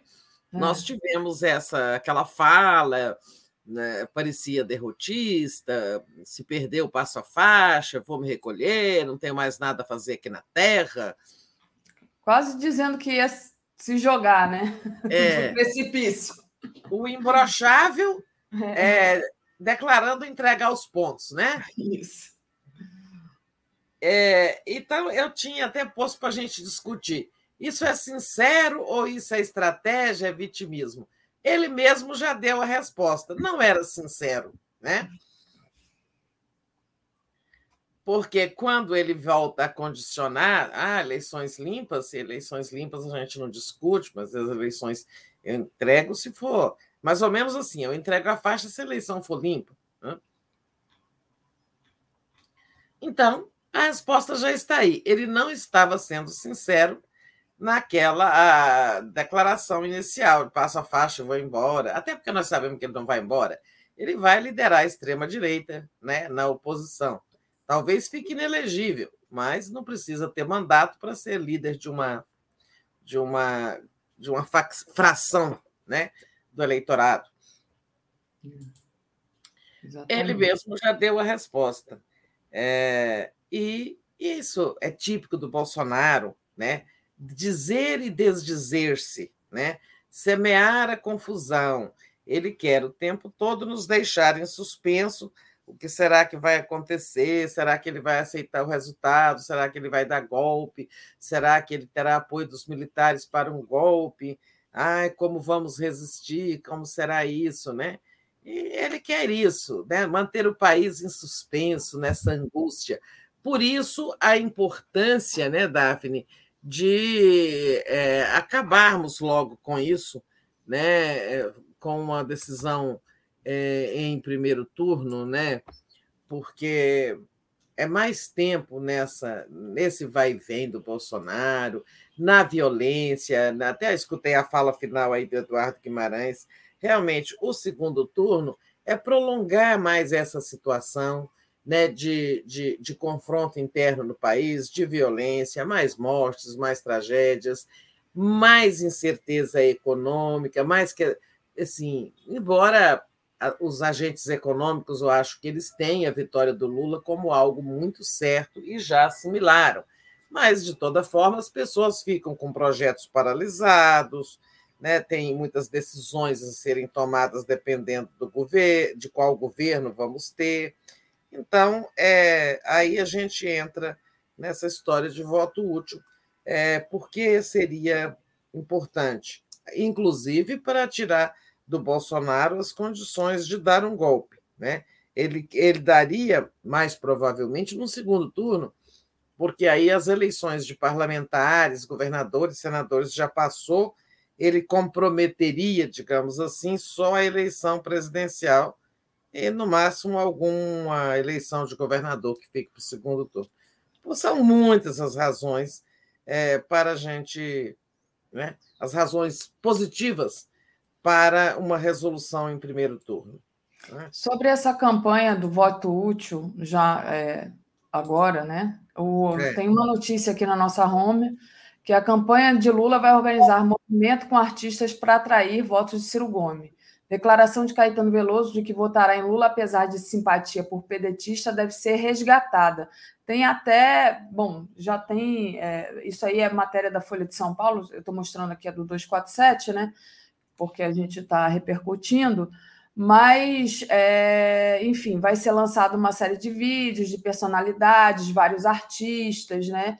De gente, então, que, que tem uma grande é, abrangência aí na mídia declarando o voto no Lula. Tem vários, né? Tem vários, mas é uma tática agora da campanha do Lula é, essa questão do voto útil, né, Tereza? Importante. É, essa campanha que tem que ser feita com muito cuidado. Eu acho que essa tática aí de é, pegar os artistas e colocarem eles dizendo por que votam em Lula né, é, no primeiro turno, é, para abreviar essa agonia, é, eu acho que ela é boa. Ontem, no encontro com os comunicadores, até teve uma fala que eu gostei da Janja, ela dizendo isso, que é preciso ter cuidado, né? Ao, ao pedir para a pessoa que ela mude o voto, você tem que fazer isso com uma delicadeza, de forma que a pessoa não se sinta, digamos assim, desrespeitada em sua opção. Ela vai dizer, ah, eu tenho o direito de votar no primeiro turno em quem eu quiser. Inclusive, tem muitas críticas aí, porque o, o PT foi um dos partidos que, na Constituinte, mais defendeu a eleição em dois turnos. O que, é que o PT defendia? Que, olha, todo mundo lança candidato no primeiro turno e no segundo fazem-se as alianças amplas. É, e, no entanto, agora o, o PT está defendendo é, uma tese contrária. Né? Vamos logo resolver no primeiro turno. Mas é preciso dizer, lembrar que nós estamos numa situação excepcional, né?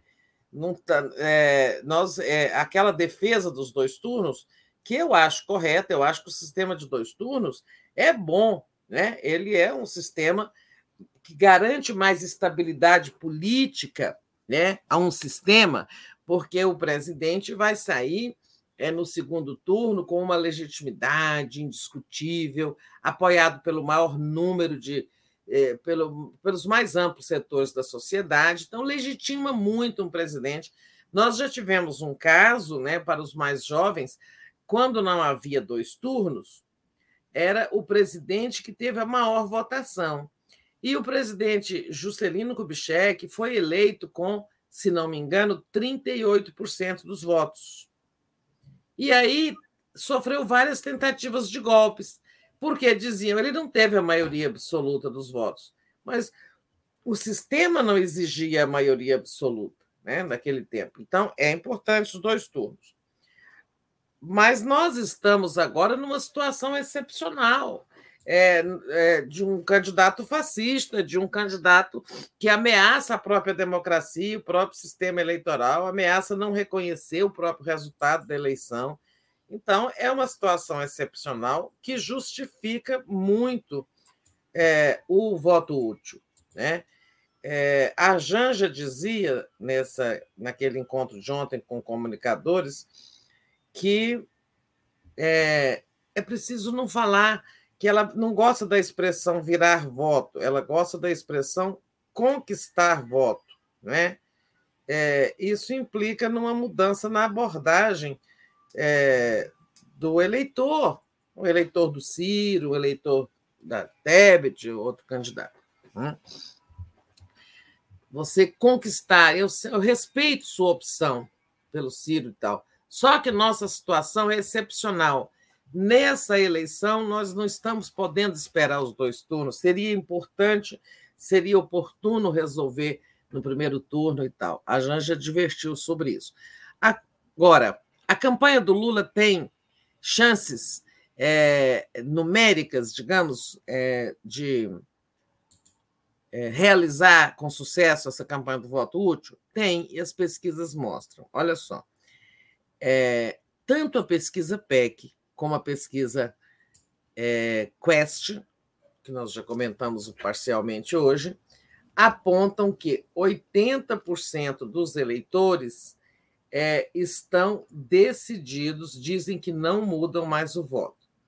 É, então, existem 20% de eleitores é, que podem mudar o voto.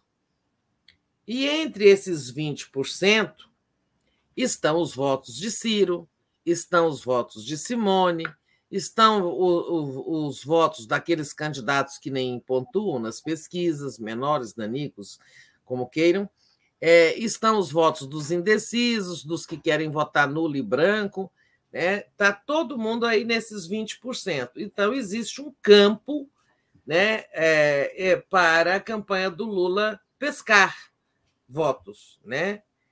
É, depois a gente comenta aí os, estes é, superchats. Tá? Agora, também, segundo, vamos pegar só a pesquisa Quest aqui, para não ter que folhear muito meu caderno. É, Lula e Bolsonaro sotam, somam 76% dos votos. Né? Então, é, tem aí também por essa conta, tem aí um universo é, de 24% né, que estão com outros candidatos e, e devem existir aqui uns 4% que não mudam voto, é, podem mudar voto. Não, não fiz, fiz um raciocínio errado.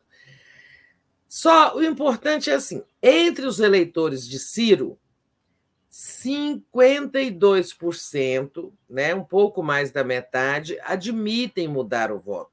Né? E entre os eleitores dos outros candidatos, 60% admitem mudar o voto. Logo, existe um campo bastante fértil para a pesca do voto útil, né? É, aí, no eleitorado comum geral, em geral, tem 20% de eleitores que estão dispostos a mudar o voto e podem ser convencidos, conquistados, como disse a Janja, pela campanha do Lula. Né? No eleitorado em geral, existem 20%. E no eleitorado do Ciro, praticamente a metade. No eleitorado dos outros, mais da metade.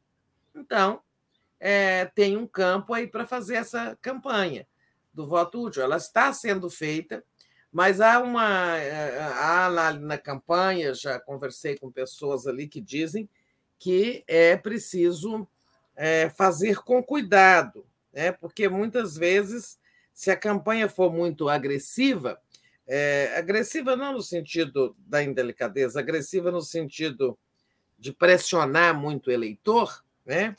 É, isso pode sair pela culatra. Né? Uhum. Então, ou seja, pode não ter êxito. Então, é, essa campanha aí do voto útil tem é,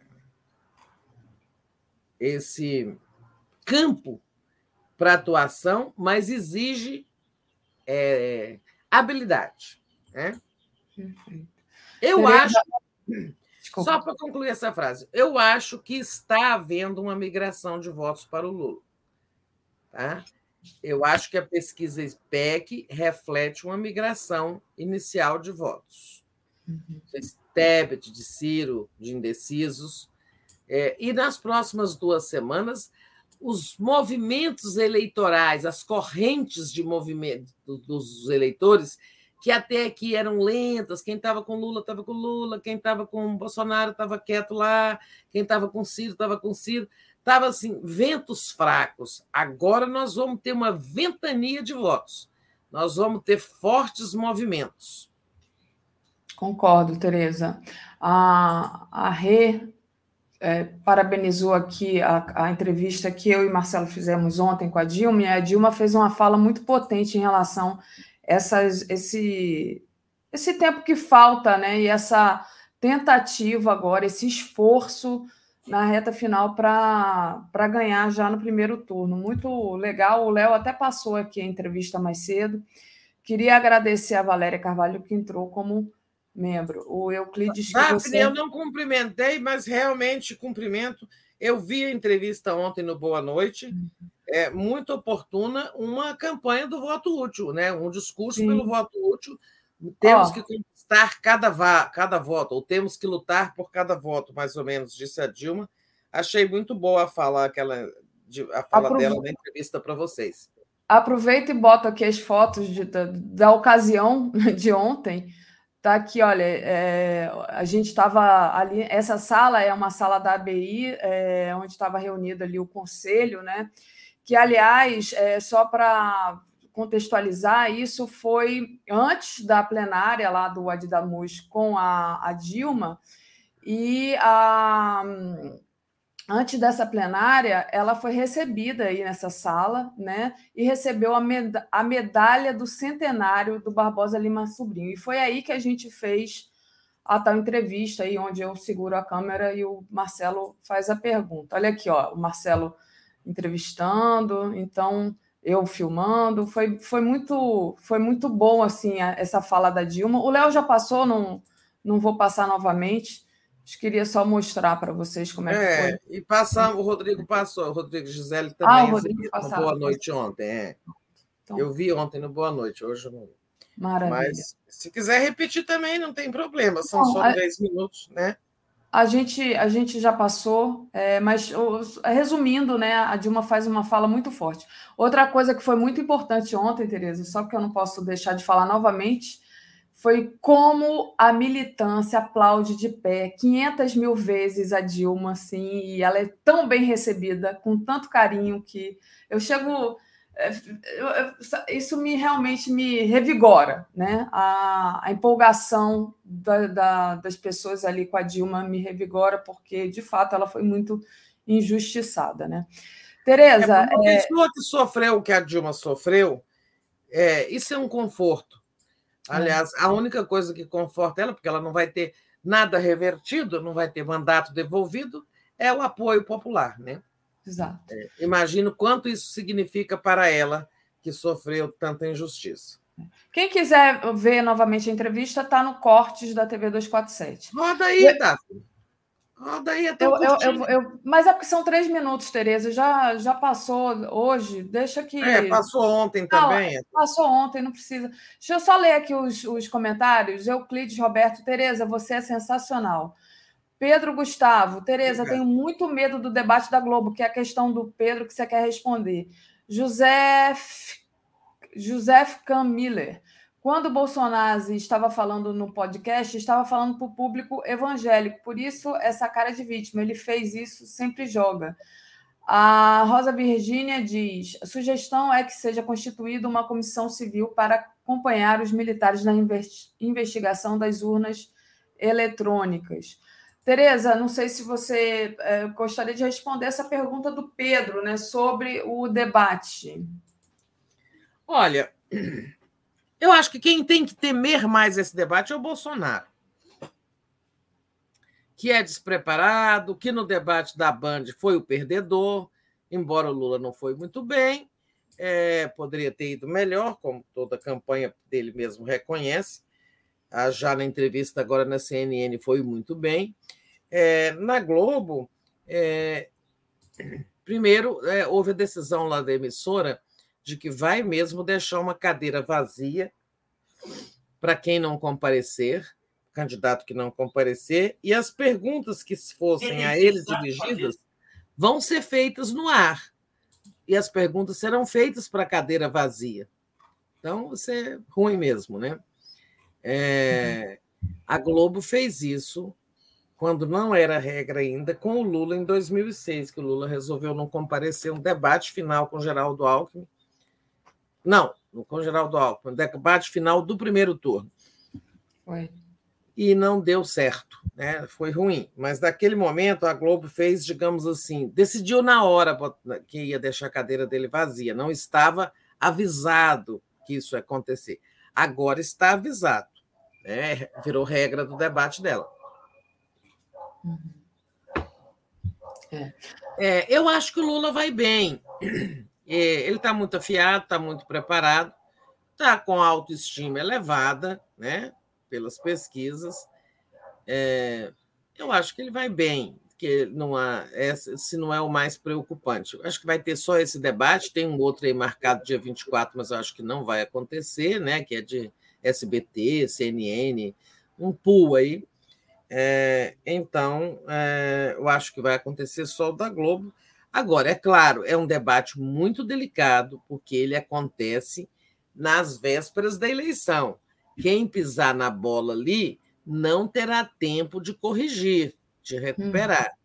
É um debate crucial, porque ali errou, colherá o resultado nas urnas. Verdade. Não pode errar. Tereza, o pessoal está pedindo muito aqui para botar a entrevista, então vou colocar a pedidos. Queria, não queria gastar Depois muito. A gente volta. Seja só pegar o, o segundo superchat que eu queria comentar, porque a gente tá. liquida. O segundo superchat era o que mesmo tinha a questão do que o Bolsonaro estava falando. O negócio de militares, né? Ah, das urnas, né? A, é, da Rosa. A sugestão é que seja constituída uma comissão civil para acompanhar os militares na investigação das urnas eletrônicas. Aproveito, antes de você responder, agradecer também a Márcia Bem-vindo. Artistas populares estão apoiando Lula, Ivete se rendeu. E a Rosane Alverga, que diz: Bom dia, minhas lindas e queridas Tereza e Daphne. Urge que haja vitória no primeiro turno. Esperar segundo turno, uma tortura. Pretendo me isolar no Netflix, esgotada. Então, Tereza é, da Rosa Virgínia, que você queria responder sobre os militares. Ah, sim, não, nós vamos falar do assunto militares mais adiante, aí eu responderei a sugestão da Rosa. Pode tá, fazer tá a exibição. Vamos ver aí a, então, a Vamos lá. É, a entrevista que fizemos ontem com, é, com Dilma Rousseff. Nessas três últimas semanas de campanha. Não sair da rua, Marcelo. Nós temos de lutar por cada voto que a gente imaginar que exista. A gente tem de atrás do voto. Dessa vez, não é a gente tem que esperar chegar a nós, não, nós temos de cada um de nós tem de atrás do voto. Tá muito, falta muito pouco e é muito importante que a gente ganhe no primeiro turno.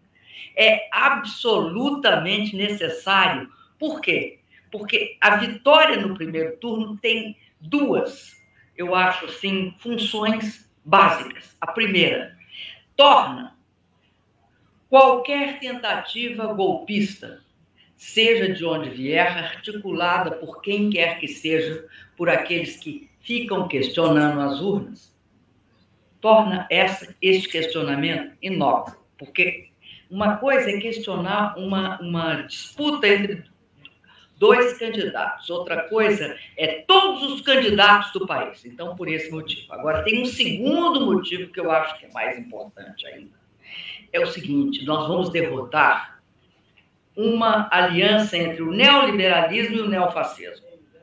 Derrotar uma aliança entre o neoliberalismo e o neofascismo exigirá de nós, cada vez mais, a construção de uma grande força. Essa construção começa agora, ganhando no primeiro turno.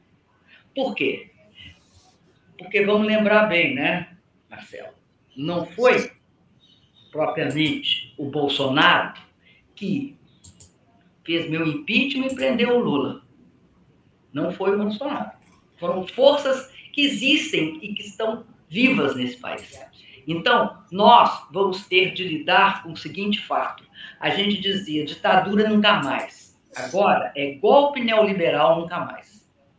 Então, esse processo começa com a gente construindo uma vitória sólida, uma vitória robusta, que é essa do primeiro turno. Agora, eu quero te dizer uma coisa eu assisti e vivenciei quatro eleições presidenciais do PT. As duas do Lula e as minhas duas. Nós nunca ganhamos no primeiro turno. Só estou contando isso por conta de, da terceira questão. Vai que nós não ganhemos no primeiro turno. Isso é possível. Todas as vezes a gente achava que ia ganhar no primeiro turno. A gente, inclusive, ganhou a eleição no primeiro turno. Só não ganhou para encerrar o processo eleitoral.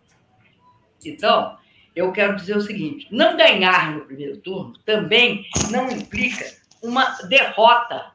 Não é igual a uma derrota. Por quê? Porque nós ganhamos no segundo turno. Nós sempre ganhamos no segundo turno. O que eu estou dizendo é que essa é uma, uma eleição muito específica, muito diferente das outras. Então, quanto mais rápido nós ganharmos, melhor. Agora, a gente é resistente. Perdeu, a gente dá a volta por cima e ganha no segundo. Então tá aí, o pessoal vibra aqui no chat também com a Dilma, Tereza. Muito bom. Muito bom. Tereza, é, queria trazer uma outra notícia que está na nossa home para você com comentar, que é essa do Bolsonaro, né? É, sendo Bolsonaro, fazendo maldades, cortando fralda geriátrica e remédio contra hipertensão e asma da farmácia popular. O que quer o Bolsonaro a essa altura do campeonato, né, fazendo uma maldade como essa?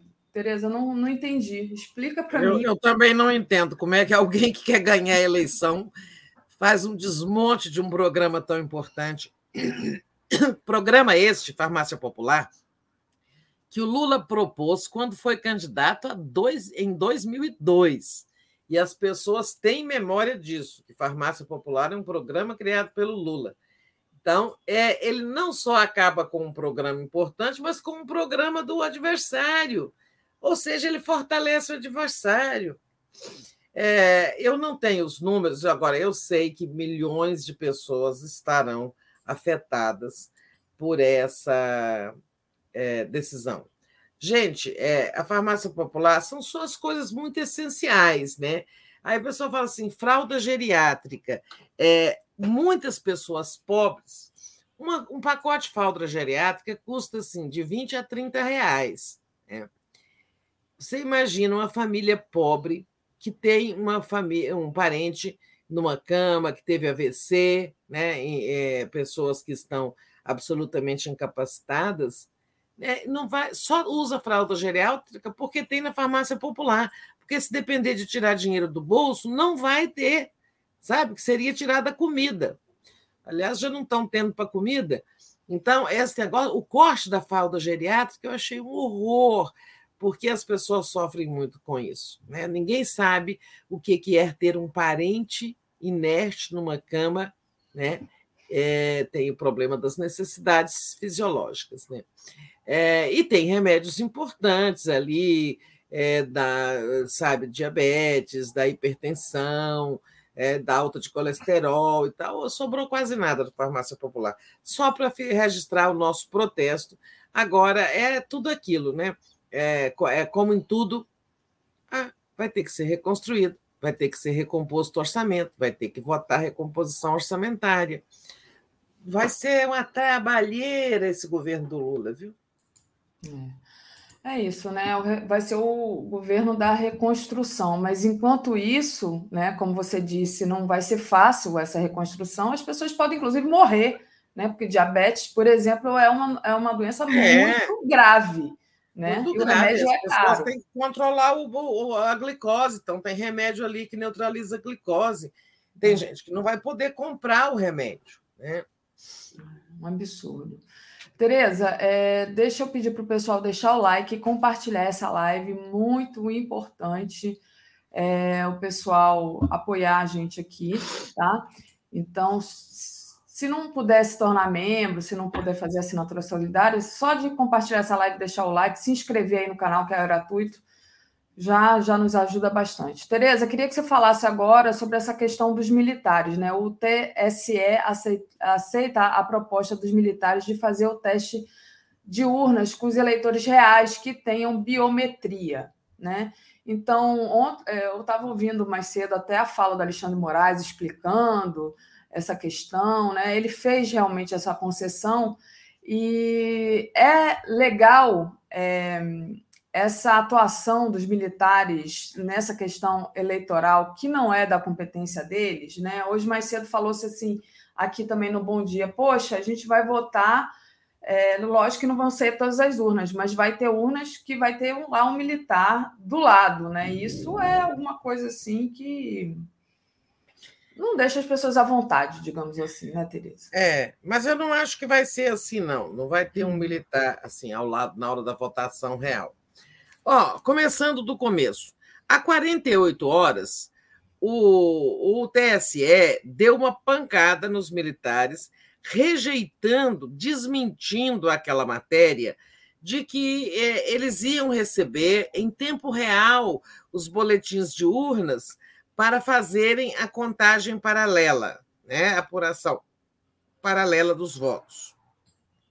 Aquilo, na verdade, foi um balão de ensaio plantado na mídia, aí, acho que foi o UOL que deu, pelas, é, por fontes da- das Forças Armadas, tipo, se colar, colou. E o, o, o tribunal respondeu que não, não terá uma, uma um fornecimento, digamos, de acesso especial para eles, para apuração paralela, que qualquer um pode fazer apuração paralela, de dois modos. Ou manda alguém lá para a boca da urna, porque aí, logo depois que fecha as urnas, 5 da tarde, o boletim daquela urna é impresso pela urna e é colado lá na, na parede da sessão eleitoral. Da, né? Então, ou a pessoa, quem quiser é, fazer apuração paralela rápida, coloque aí um militar ou um, delegado aí em cada é, sessão eleitoral para pegar o boletim, fotografa e pronto. Só que isso é um, um trabalho imenso, é uma coisa caríssima. Você ter uma pessoa em cada sessão eleitoral de todo esse país. Então, é, ou então a pessoa vai esperar o TSE publicar o resultado de cada boletim de urna. E aí vai somar. Né?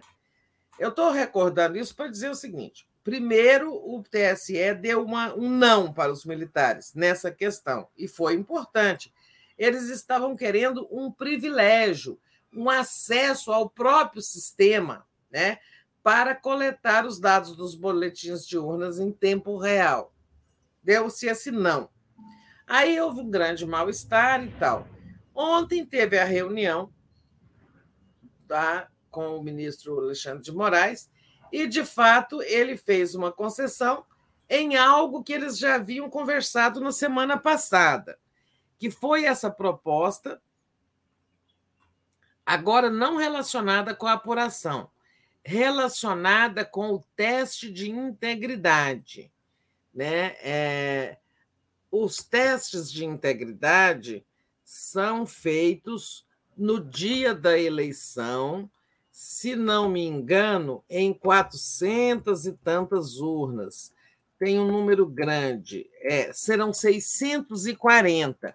Em toda eleição, o TSE faz um teste de integridade cedo, antes da abertura das urnas, tá? E elas são testadas por funcionários ou mesários e tal. E, e, e, qual que é o teste? É, alguém foi lá, apertou o 13, é, verificar se realmente o 13 é que foi computado, se a urna está computando certo o voto escolhido pelo eleitor. Por exemplo, Bolsonaro denunciou que alguém apertou 17 e não, não apareceu o voto para ele em, 18, isso em 2018. Mas essa pessoa errou, porque ela estava votando para governador. A urna vai perguntar, né, para presidente. E aí você tem que digitar número de presidente, para deputado, para deputado. A pessoa trocou. Bom, esses testes em 640 urnas seriam feitos por servidores ou mesários e tal. Uhum. Né? É, o que, que os militares propuseram e o Alexandre de Moraes aceitou? Que será feito um projeto piloto, que eles chamam, é, de 32 a 64 urnas. Em, é, nesse número, vai depender de como eles consigam encontrar voluntários, né? É, nessa, nesse número aí, entre 32 e 64 urnas, serão feitos testes de integridade da urna com eleitores reais, né, pessoas que vão votar e que tenham biometria. Né? É, nem todo mundo tem chegou a fazer sua inscrição biométrica, né? Eu mesma não fiz. Então, é, eu não sei que bobagem é essa deles.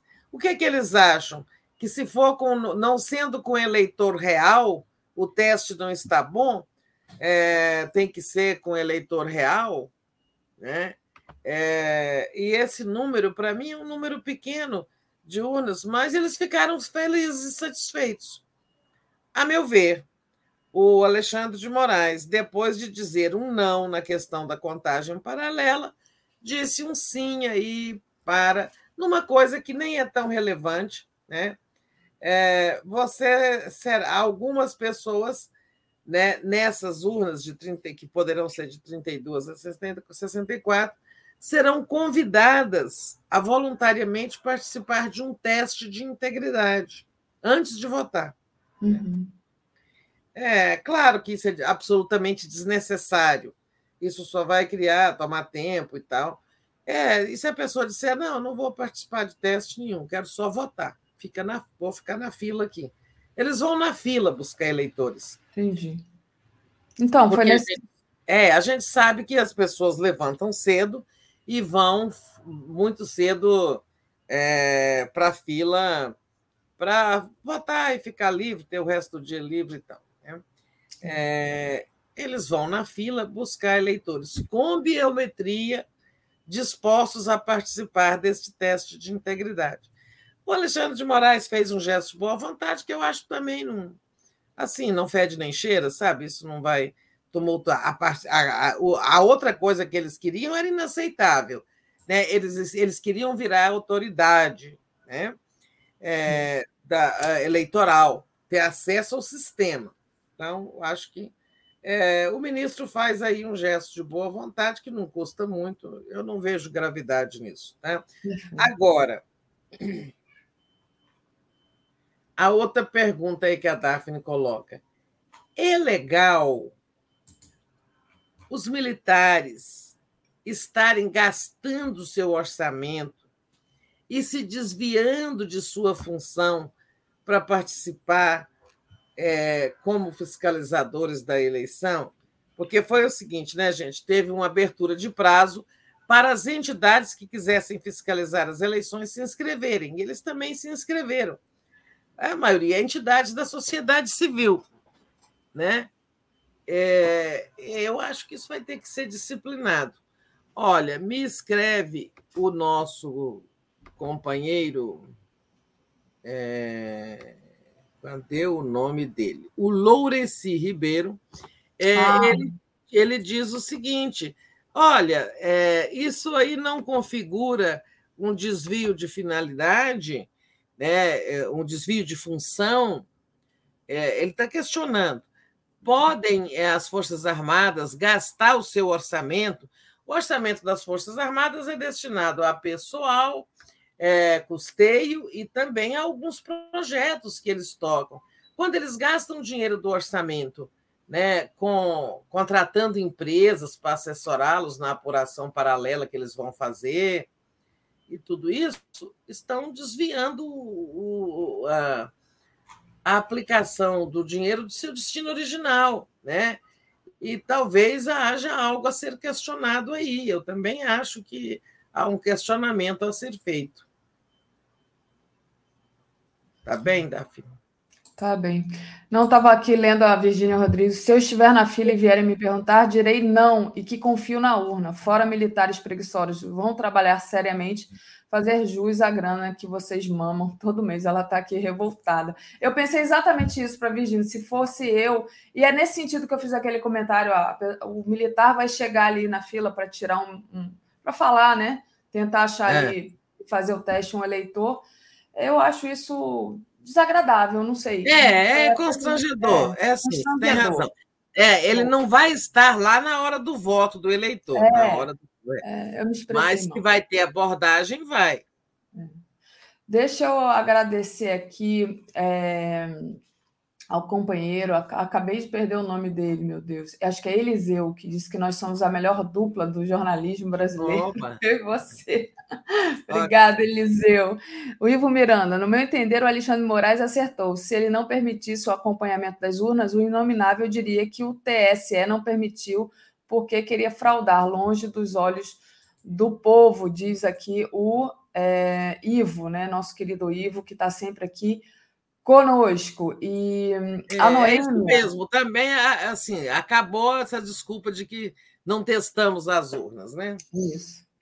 A Noêmia diz: o Bozo deve ganhar dos laboratórios. Me lembrei da CPI da Covid falando aí do corte da farmácia popular. Rodrigo Lopes, gente, o que deu nessa campanha do Lula que não marcou ainda o encontro com a dona Ilza, que foi humilhada por bolsonaristas? A, a dona Ilza foi rapidamente contactada pelo MST e ganhou seis meses de. É, não foi pela campanha do Lula, mas foi pelo MST e ganhou é, seis meses de alimentação orgânica, gratuita, muito bom. Tereza, queria também agradecer. A campanha do Lula não quer assim explorar esse assunto, Isso. sabe? É, que não avaliaram que não seria de bom tom. Então, acho que está de bom tamanho. É, essa aí, o MST ajudou, muita gente se ofereceu para ajudá-la. É, eu sei que a campanha do Lula avaliou que não seria bom, sabe, gravar com ela por horário eleitoral. Aliás, gente, o horário eleitoral do Lula está muito bom, viu? Ontem eu consegui ver de manhã, eh, de dia e de noite, e achei muito bom. Ele está conversando diretamente com o povo mais pobre. É, porque você vê uma entrevista na CNN, aí o Lula tem que falar de, de, de economia, de formação de governo, como governar, coalizão, quem indica, é, essas coisas todas. Então, é, o telefone tocou de novo. Agora, é... onde eu estava, hein? Você estava falando da campanha do Lula, que está muito boa. Ah, está muito bom o horário eleitoral. Está uma conversa, não é entrevista. As perguntas vêm e ele tem que falar de economia, de relações internacionais, de assuntos assim mais abstratos, né, tá, para o eleitorado médio.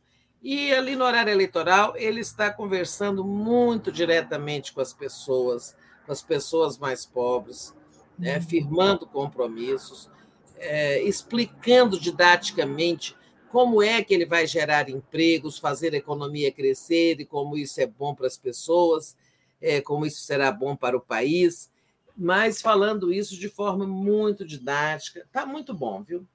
Muito bom. Tereza, deixa eu agradecer aqui a nossa querida Almeri Espíndola de Souza, que mandou aqui um superchat para a gente. Ela diz assim: é, se vir um, milici um, miliciano na minha sessão, vou mandá-lo irem cuidar das nossas fronteiras. Fui mesária a minha vida toda, fiscal de partido, tenho 72 anos e tudo muito sério tudo com muita ordem. A Rita Vieira disse assim: se o comportamento dos lulistas for esse, restarão os do Bolsonaro. E aí será mais fácil armar e dizer que a urna não é segura. Eles podem falsear o voto, diz a Rita.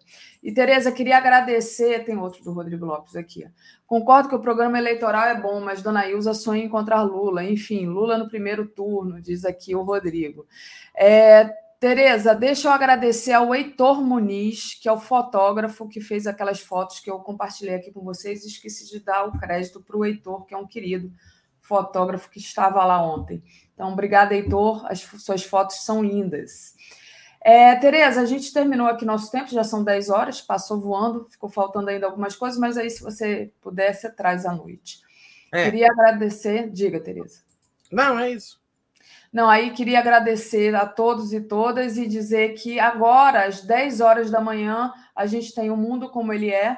Estados Unidos em alerta contra a aliança China-Rússia, às 11 horas, Giro das 11, às 13 horas, José Bonifácio, é, com Celso Frateschi, podcast do Conde, às 14 horas, voto em Lula, mas farei oposição de esquerda, diz Vladimir Safatli. 15 horas Atushi Conde, 16 horas Brasil Popular, 17 horas tudo que você precisa saber sobre as políticas de cultura. Às 18 horas, Léo ao quadrado, às 18h30, Boa Noite 247, às 22 horas, o dia em 20 minutos, e às 23 horas, a live do Conde. Com isso, Tereza, a gente encerra aqui nossa participação de hoje. Te agradeço demais. É isso. Bom dia para você, Daphne. Boa quarta-feira para todo mundo. Até a noite no Boa Noite. Vamos ver o que o dia nos traz. Vamos em paz. Valeu, Tereza. Tchau, tchau.